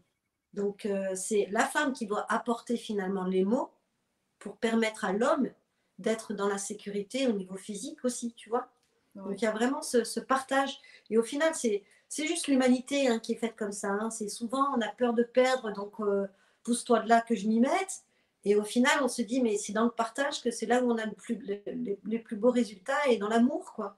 Mais on l'oublie et puis on ne nous l'enseigne pas suffisamment, je crois, et on ne le répète pas suffisamment. Il faudrait euh, créer des publicités 24 euh, heures sur 24 pour nous dire que c'est l'amour qui doit primer et le partage et, euh, l'ouverture, quoi. Oui, oui. On a Bruno qui, qui nous fait des petits commentaires. On avait Christophe d'abord qui nous disait Quand on se livre, je pense que l'on cherche la compréhension et la sensibilité féminine. Perso, je me sens plus à l'aise face à une dame. Voilà, Christophe confirme ce qu'on disait tout à l'heure. Nat qui dit euh, euh, oui, le yin et le yang dont on faisait allusion. Euh... Bruno nous dit quelque chose. Euh, concernant la sexualité, un homme se doit d'être homme, pas animal. Ça se discute, hein Alors, euh, j'ai eu aussi un témoignage bah, cet après-midi. J'ai eu un témoignage justement d'un homme qui me dit il faut qu'on anticipe, à savoir si vous voulez qu'on vous fasse l'amour euh, euh, avec douceur ou alors si vous avez envie d'être prise violemment. Et donc, il dit c'est pas évident parce que faut qu'on sache ce que vous avez envie, machin, on doit tout deviner. Et je me dis mais ça reste dans le mental tout ça quoi. C'est à la limite euh, il y, a, y, a, y, a, un bouquin comme ça qui, euh, qui parle, bah, c'est un petit peu du tantrisme, hein, mais c'est vraiment de rentrer en connexion avec l'autre avant même de se toucher, quoi. Mhm. Et quand on rentre en connexion avec l'autre, donc ça se fait, euh, j'ai lu ça, c'était juste les deux personnes assises en tailleur, l'une en face de l'autre et les deux fronts collés, quoi. Et on reste comme ça pendant un moment et on respire. On se regarde ou on ne se regarde pas, mais on se sent, on se ressent. Il se passe des choses au niveau du ressenti. Et l'homme, lui, n'est pas habitué à ça. L'homme, il n'est pas dans le. À la limite, il doit toucher. Mais euh, dès qu'il touche une femme, il va y avoir ce, conditionnement de performance. Et donc, il sait où il doit aller, il sait ce qu'il doit faire, et euh, il prendra son plaisir, etc. Alors que, en fait, on apprend aussi que la jouissance n'est pas du tout l'aboutissement, mais que l'acte sexuel en lui-même, c'est ça, faire l'amour. C'est pas juste la jouissance, c'est pas le moment final c'est pas l'objectif final. Et donc, il y a vraiment tout ce, travail où on revient dans son corps. Et euh, je crois que c'était Patrick Ferrer qui a, écrit un bouquin, La J'ose être l'homme que je veux, que je suis, qui, a, qui, a, qui fait des cercles d'hommes où lui, justement, il les rebaptise. Il passe dans l'eau pour que l'homme revive déjà sa naissance et en même temps se, se reconnecte avec son propre corps. Et donc, c'est une très bonne idée parce que c'est. Euh, c'est permettre à l'homme de pouvoir être dans ses ressentis et de pouvoir lâcher un peu ce mental, quoi. Et donc, juste dans, l'ouverture. Mais euh, beaucoup ont peur, effectivement, parce qu'ils perdent le contrôle. Mais ça, c'est typique chez un homme ou chez une femme. Il y a des femmes qui ont besoin d'être dans le contrôle aussi. Donc, euh, c'est pas typiquement masculin, quoi. Mais par contre, euh, voilà, pour eux, ça serait peut-être plus juste d'être dans le contrôle, alors qu'en fait, non, pas du tout. Donc, on travaille le lâcher prise. C'est ça. Euh, Christophe nous dit Je pense qu'il n'y a rien à penser, il faut sentir, ressentir plutôt. C'est ça. Voilà. Et il ajoute Le tantrisme, c'est magique. Oui. Et il y a plein, plein, plein de, documents, de bouquins, de vidéos qui expliquent, qui expliquent vraiment ce tantrisme. Euh, moi, j'ai mis du temps à m'y consacrer parce que je ne voyais pas ce que c'était, mais en même temps, j'avais pas trop envie de voir, j'avais peur, je sais pas. Je me suis dit, qu'est-ce que c'est que ce truc? Et euh, et quand j'ai un petit peu pioché, je me suis dit, bon, effectivement, on parle de slow sex, on parle de tantrisme, on parle de finalement ralentir, quoi. Mais on pourrait parler de, ça pour la vie, parce que tout dans la vie nous fait aller de plus en plus vite. Aujourd'hui, on fait trois, quatre choses en même temps, avec trois écrans, avec la cuisine, les gosses. Non, il y a un moment donné, si on ne se focalise pas sur ce qu'on fait, on perd toute euh, la saveur de ce qu'on fait. C'est ça. Et donc, c'est la pleine conscience, c'est vraiment ça, c'est travailler vraiment sur le centrage de soi, de son corps. il y a beaucoup de choses hein, euh, dans ton programme. Oui, oui. on a, on a, euh, euh, on avait une question d'ailleurs. Attends, je retrouve une petite question qui était posée. Euh, oui, Nat, qui dit, qui demande plutôt, comment travailles-tu les problématiques liées au transgénérationnel? Oui, tu as évoqué tout à l'heure. Hein, euh, C'est ça. En fait, alors je, je fais part de ma croyance. C'est une croyance que, qui existe, hein, qui n'est pas que la mienne, mais que j'ai décidé d'adopter.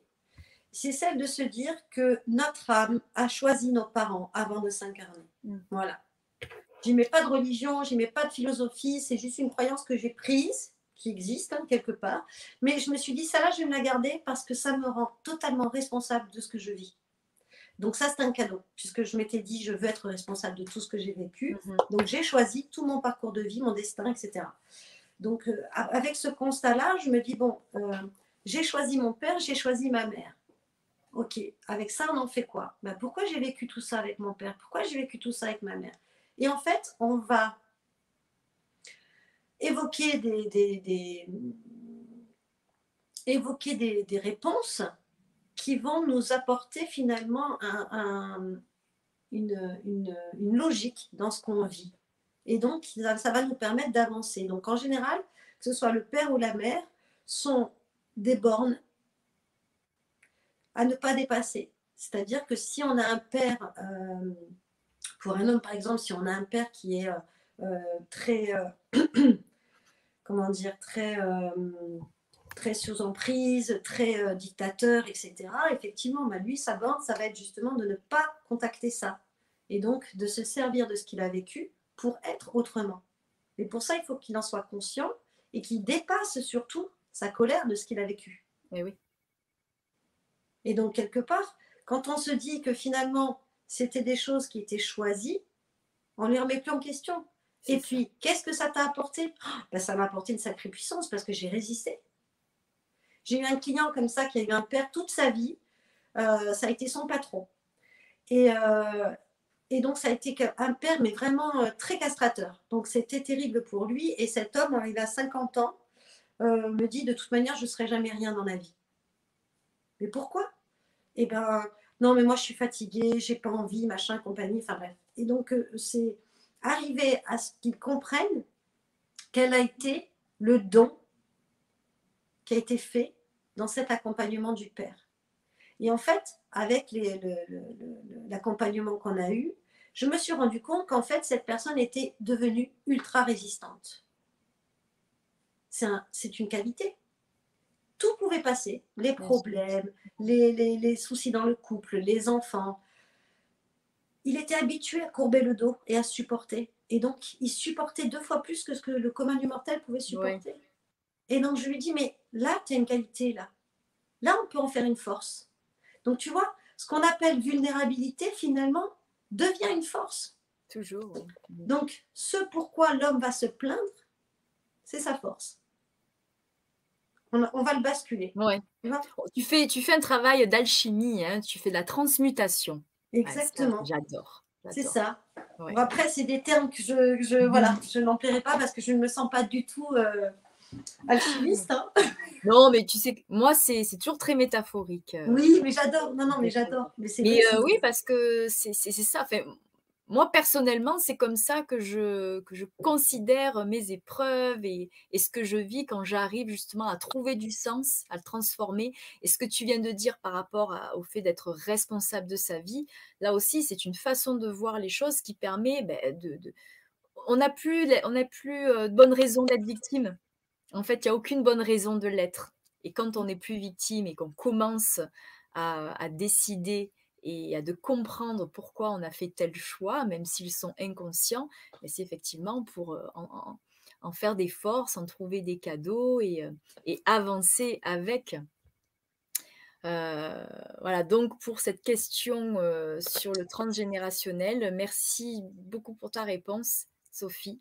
Merci. c'est un pan très, très, très important. hein. Tu sais, moi, j'ai eu, dans mon enfance, j'ai eu une maman alcoolique que j'ai perdue à l'âge de 14 ans. Mais euh, j'ai vécu avec elle de 0 à 8 ans. Et euh, C'était pas un alcoolisme de petit degré, donc euh, j'ai eu des souvenirs très marquants. Et euh, c'était très facile pour moi d'être une victime ambulante. Et puis ma vie a continué comme ça, où j'ai vécu mhm. d'autres événements euh, assez douloureux et dramatiques. Et au final, bah, j'ai pris l'habitude d'être une victime. Quoi. Et puis pareil, je pouvais faire le dos rond. Hein. Oh, ben, moi, tu sais, avec ce que j'ai vécu, je, je, suis forte, je peux supporter. Mhm. Et en fait, quand on sort pour ça que cette croyance, elle était vraiment essentielle pour moi de se dire qu'on avait choisi ses parents. Parce que quand on comprend finalement, euh, c'est un jour un médium qui m'a dit, ta mère est partie pour te laisser être. J'ai mis des années à comprendre ça. Hein. Et au final, effectivement, il y avait dans le transgénérationnel une incapacité au niveau de la femme d'être. Donc, c'est vraiment soumise, etc. Moi, j'étais partie pour, puisque j'étais vraiment la victime ambulante. Et puis, bah, j'ai eu quand même aussi euh, une mm. éducation où je devais être soumise. Et puis, le jour où j'ai compris qu'en fait, ça m'appartenait, je me suis dit, mais qu'est-ce qui m'empêche aujourd'hui de me servir de ça et de, et de, et de me dire, bah, en fait, je ne suis pas une victime, je peux être actrice de ma vie. Et donc, je reprends le dessus, je donne du sens. Et aujourd'hui, tout ce qui faisait mes faiblesses sont devenus ma force. Mais oui. Donc euh, je me dis, c'est... Euh, et ça, j'aimerais bien que, voilà, que beaucoup, beaucoup de gens puissent vraiment le, comprendre parce que ce travail de développement personnel, il est vraiment très, très, très euh, bénéfique. Et, et, quand on reprend le pouvoir sur sa vie, on peut recevoir n'importe quelle mauvaise nouvelle dans la journée. Alors oui, hein, je ne dis pas qu'on n'est pas dans la réaction, c'est clair. mais on est conscient, il y a une part de nous qui dit donc, petite lumière qui s'allume en disant, il va falloir que tu chercher pourquoi tu vis ça et quel va être le cadeau derrière, l'apprentissage et le bénéfice, quoi. Donc euh, forcément, après, c'est on se pose, on réfléchit, puis on se dit, bon, quoi qu'il en soit, ça reste une expérience, donc je vais la vivre, et puis j'ai pas le choix, j'y vais, quoi. Et puis ben, voilà. Et on fait du mieux qu'on peut. Quatrième accord. Tu vois? Voilà. ça marche avec toutes les blessures, c'est ça qui est génial. Oui, oui. J'avais une question parce que je suppose que peut-être, euh, euh, enfin, comment dire, quelle est la place du pardon dans ce travail-là?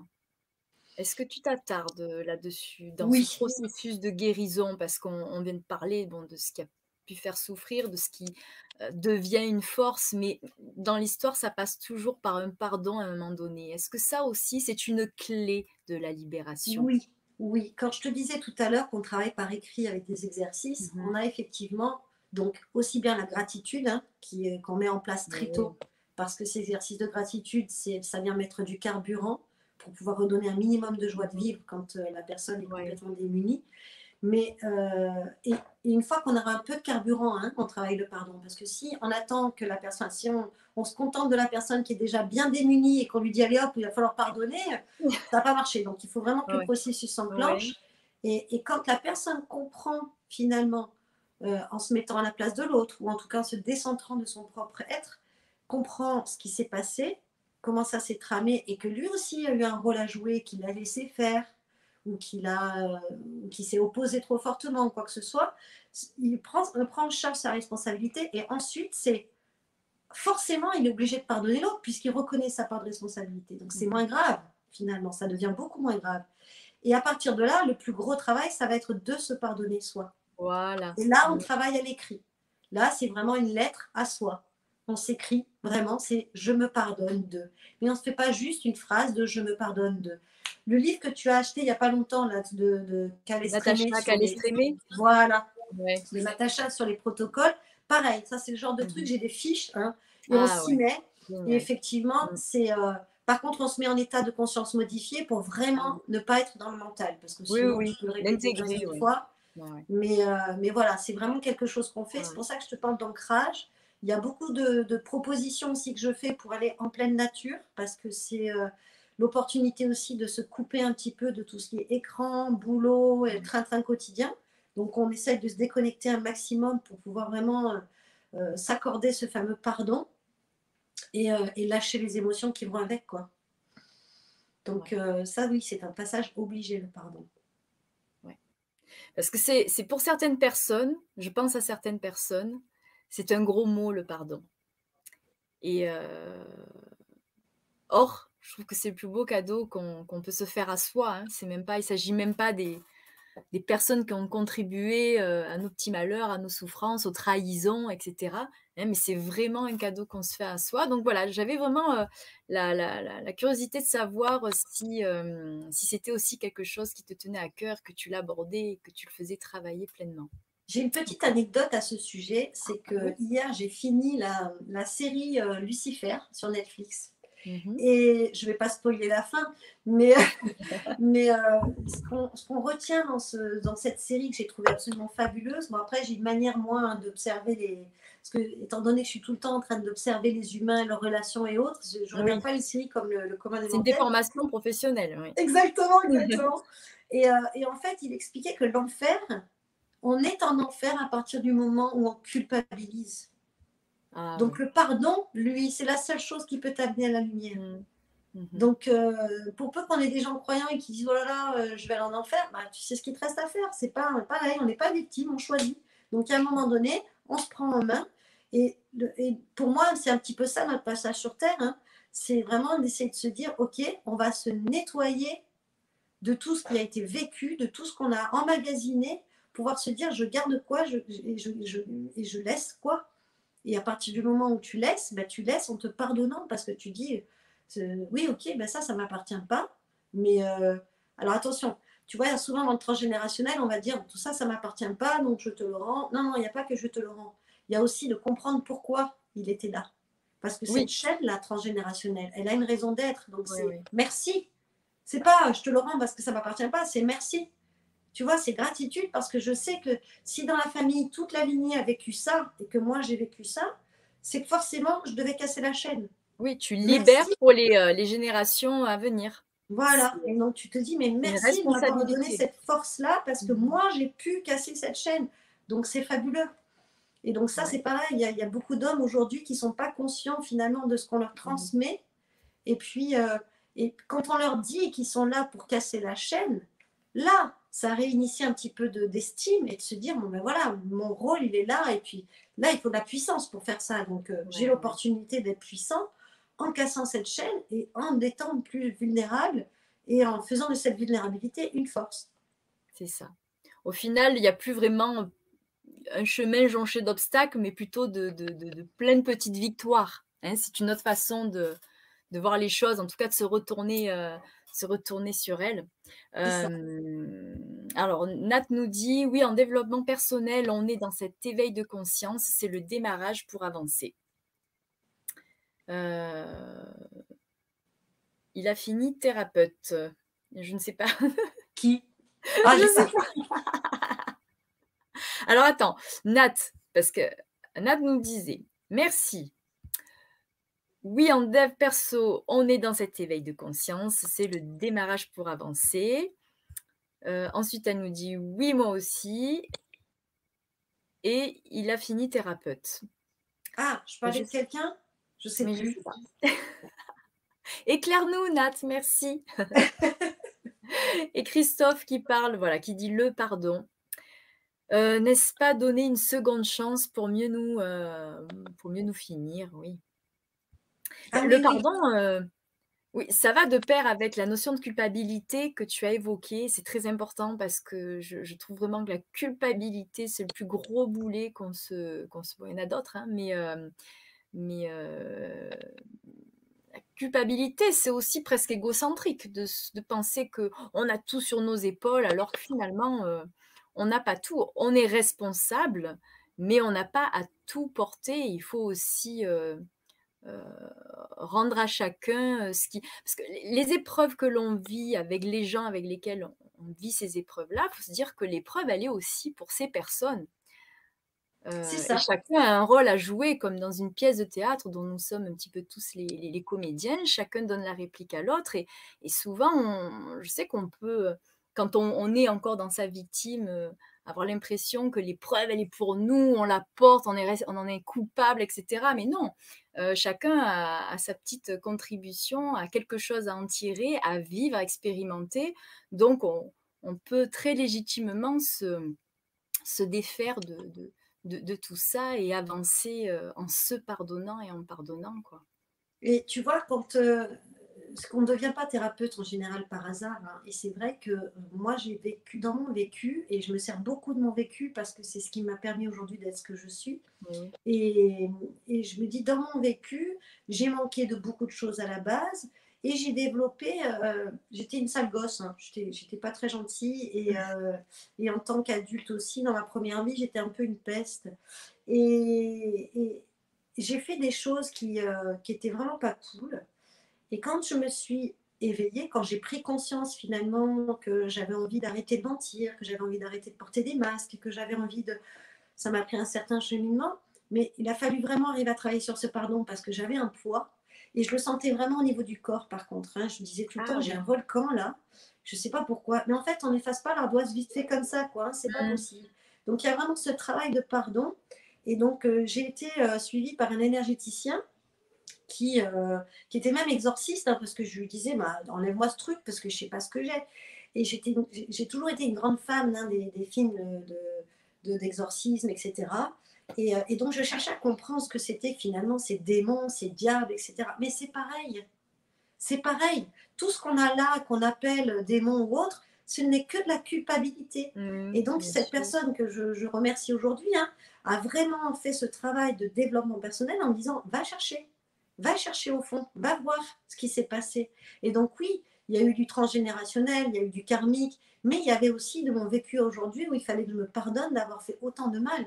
Et finalement, la mémoire était très bien faite, c'est-à-dire qu'à partir du moment où j'ai ouvert cette porte de dire je vais pardonner et je vais me pardonner, tous les souvenirs sont revenus, les uns après les autres. Et je savais exactement ce que je devais faire, à qui je devais demander pardon et comment je devais me pardonner et sur quel sujet. Et, donc, euh, je continue encore aujourd'hui parce que la liste est longue. Mais voilà, et je veille aussi bien, autant que possible en tout cas, à ne pas aujourd'hui fouler et marcher sur les pieds de quelqu'un d'autre. C'est vraiment aujourd'hui une ligne de, vie euh, et voilà, une, hygiène de vie que je m'impose en me disant, mais je surveille mes pensées, je surveille mes mots, je surveille mes actes et je veille à ce que euh, autour de moi il y ait suffisamment d'espace pour que je ne puisse pas euh, faire souffrir à nouveau, puisque j'ai contacté ça, j'ai vu ce que ça faisait, j'ai contacté ma propre puissance là-dessus. Et aujourd'hui, bah, c'est vrai que j'ai euh, cette. Euh, j'ai une bande au-dessus de moi qui me dit humilité, humilité, humilité, fais attention, fais attention, parce que je me suis connue avec un ego complètement démesuré. oui. Donc, et donc ça, ça parle aussi beaucoup aux hommes parce qu'il y a, y a aussi ce tempérament de vouloir se poser et, et, euh, et, donc là, on se dit, bon, mais ça sert à quoi au final? Et tu gagnes quoi? Et donc, c'est mon objectif, c'est vraiment de faire gagner du temps par vraiment un éveil de conscience, quoi. C'est vraiment ça.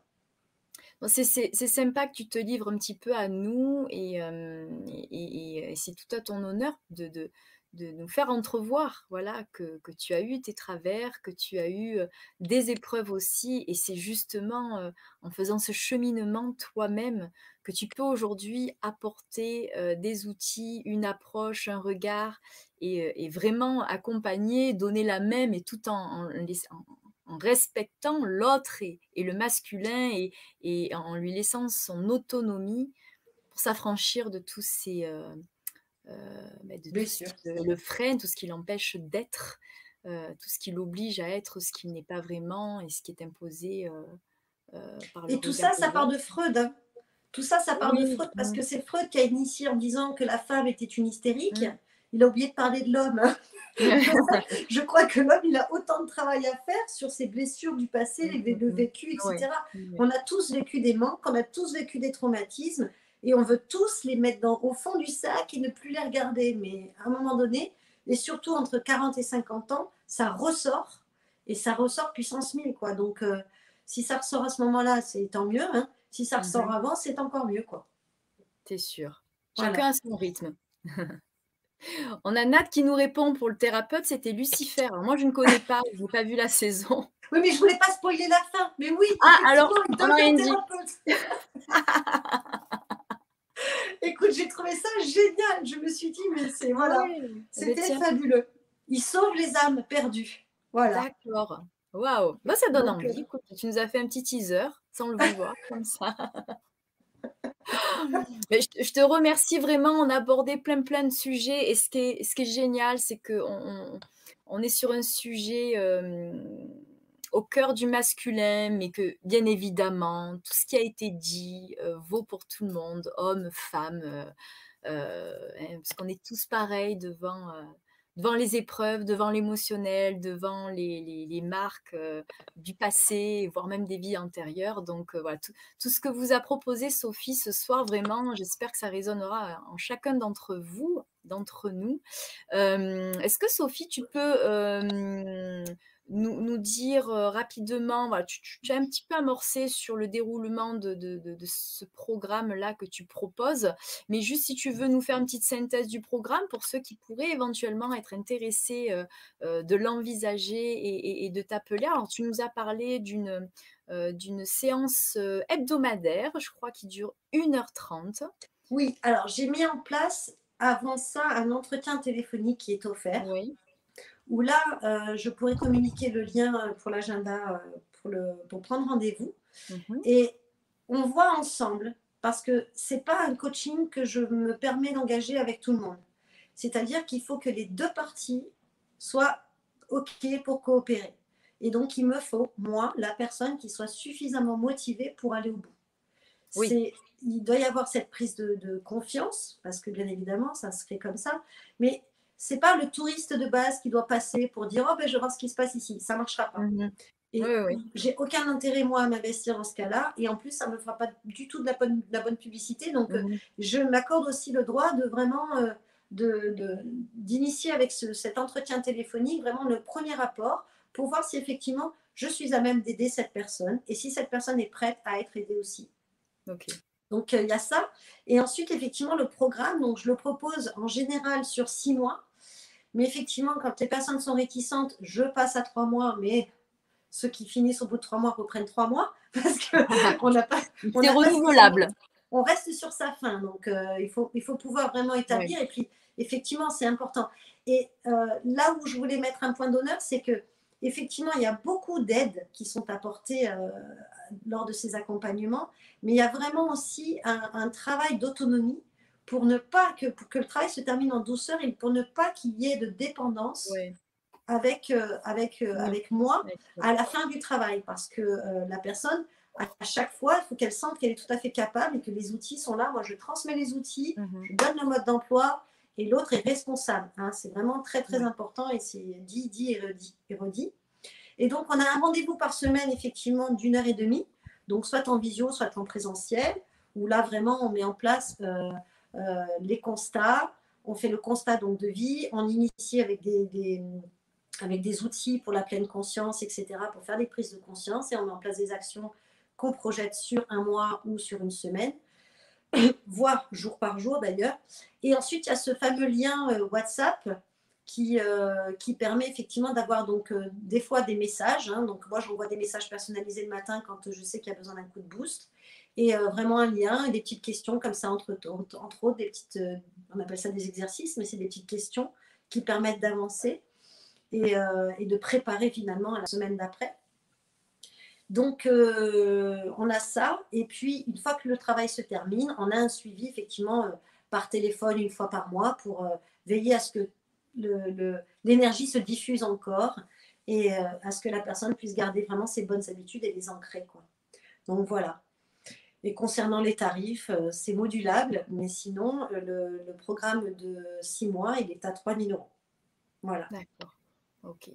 C'est euh, un réel investissement en soi. hein.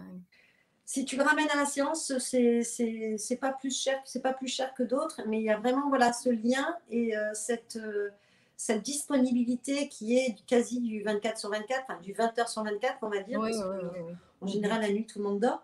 Euh, quoique, ça m'est déjà arrivé d'avoir des hommes Ouais. Tu fais d'astreinte parfois, tu assures des services d'urgence. euh, Mais oui, voilà, en général, c'est vraiment. euh, et puis on le Ouais. ressent, tu sais, il y a vraiment ce lien, c'est créer ce lien énergétique qui est hyper important. Et, J'imagine. euh.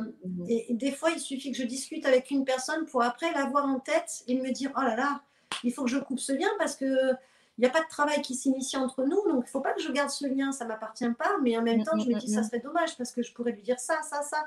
Ouais, Donc, ouais, ouais. Voilà, le travail, il, il s'engage très vite. Et, euh, et puis, bah oui, tu y mets, euh, j'y mets vraiment toute ma personne, quoi. Et c'est pour ça que je ne travaille pas comme un, un thérapeute, euh, enfin un psychothérapeute, avec euh, des journées pleines euh, où je, je- je fais défiler une heure, tous les, tous- Oui, une heure par oui, personne, quoi. Ouais, je- en général, je peux pas. Je me contente de 4-5 clients par semaine et c'est largement suffisant. Donc, Ouais. euh, Oui, énergétiquement, c'est Voilà. euh, prenant. Oui, c'est un, un investissement dans les, dans les deux sens finalement.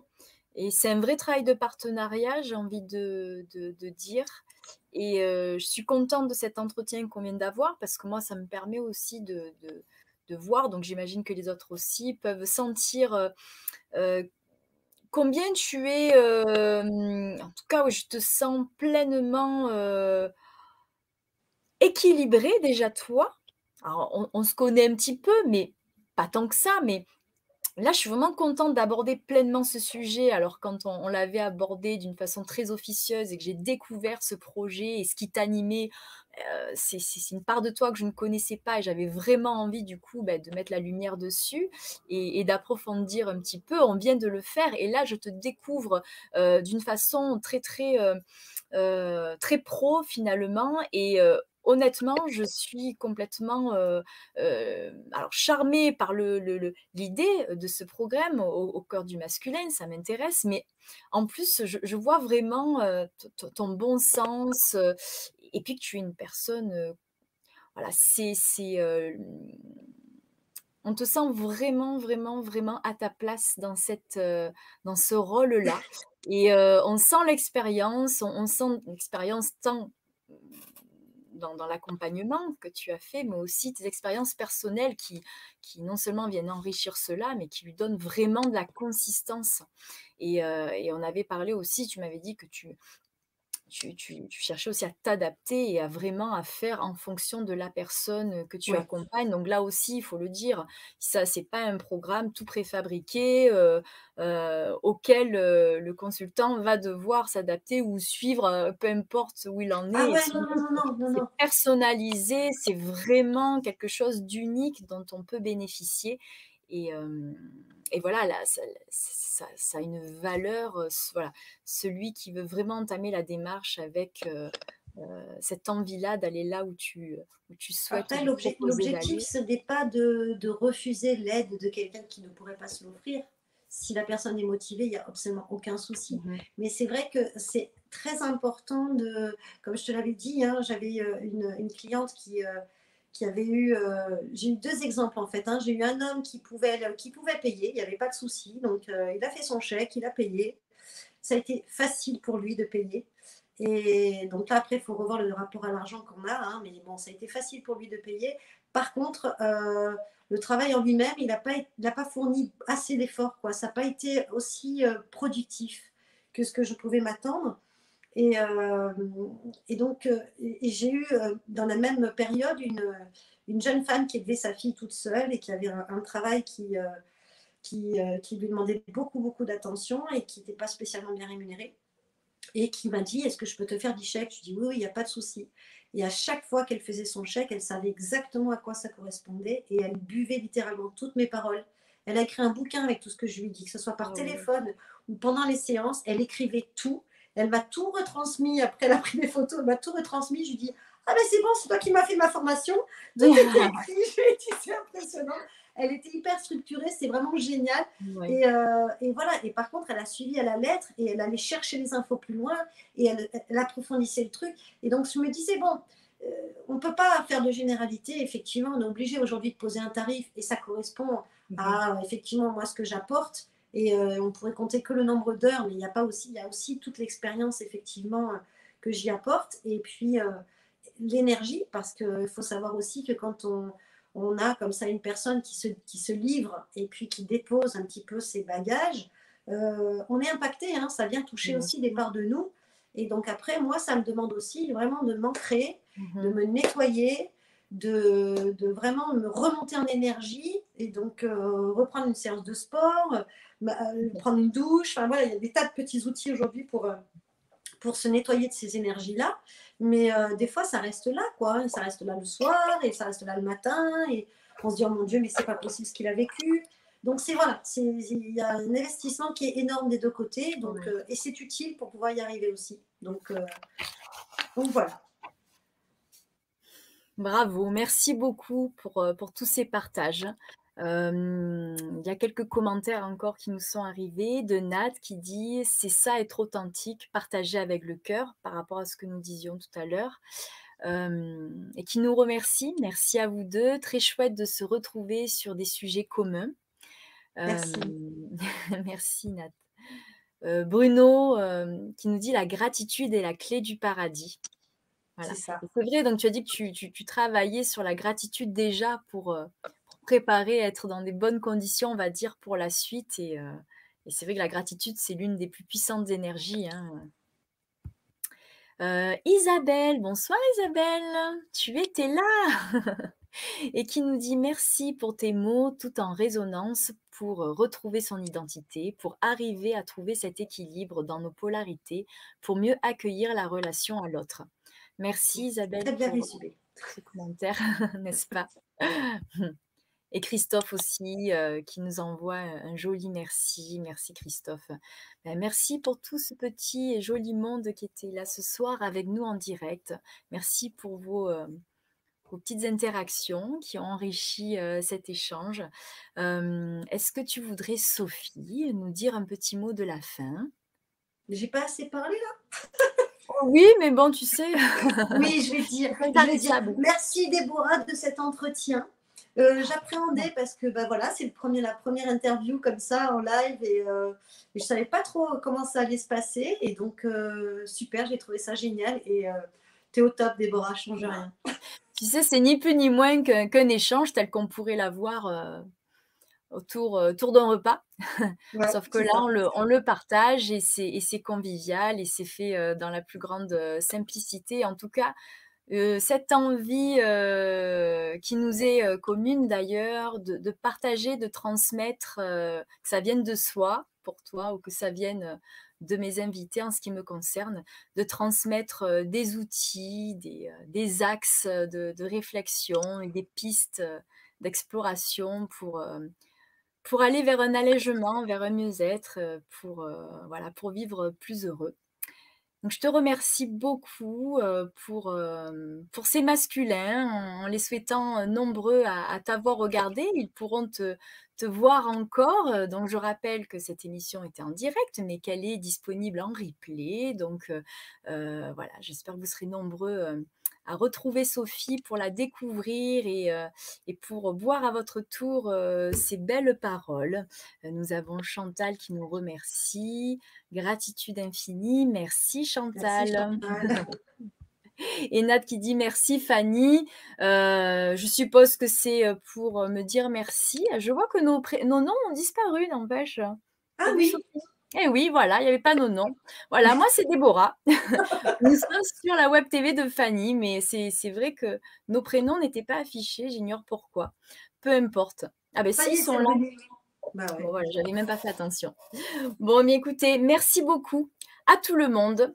Euh, merci pour vos abonnements sur la Web TV de Fanny. Vous êtes chaque semaine un petit peu plus nombreux et ben ça, ça nous fait très très très plaisir. Donc euh, si vous voulez, si vous nous découvrez et que vous souhaitez vous abonner pour découvrir les prochains sujets, euh, les émissions notamment animées par Fanny et moi-même, ben, abonnez-vous sur la chaîne YouTube, hein, c'est gratuit partagez, diffusez autour de vous, diffusez au masculin cette émission.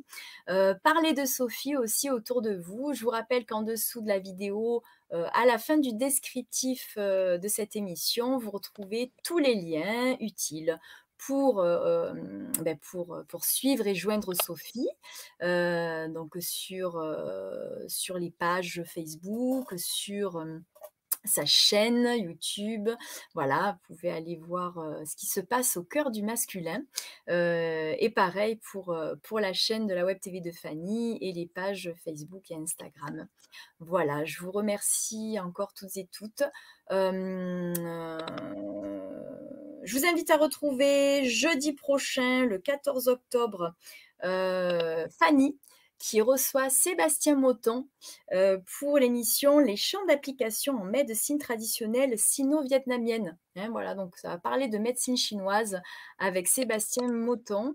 Euh, donc ça sera jeudi 14 octobre à 20h30. Et puis moi, je vous retrouve euh, ben, bien avant d'ailleurs, dès la semaine prochaine. Nous serons le 6 octobre et je serai en compagnie d'Émilie Lapart et nous allons parler de shiatsu, cet art japonais du toucher. Non, le 6 c'est aujourd'hui. Donc la semaine prochaine, nous serons le 13, pardon. Merci Sophie, merci. Tu, tu, le filmes, moi je me perds avec les dates. voilà. Mais je vous salue tous et toutes. Je vous souhaite une très bonne nuit. Sophie, merci beaucoup pour ton sourire, pour ton professionnalisme. Merci pour qui tu es et, euh, et pour tous ces beaux cadeaux. À bientôt.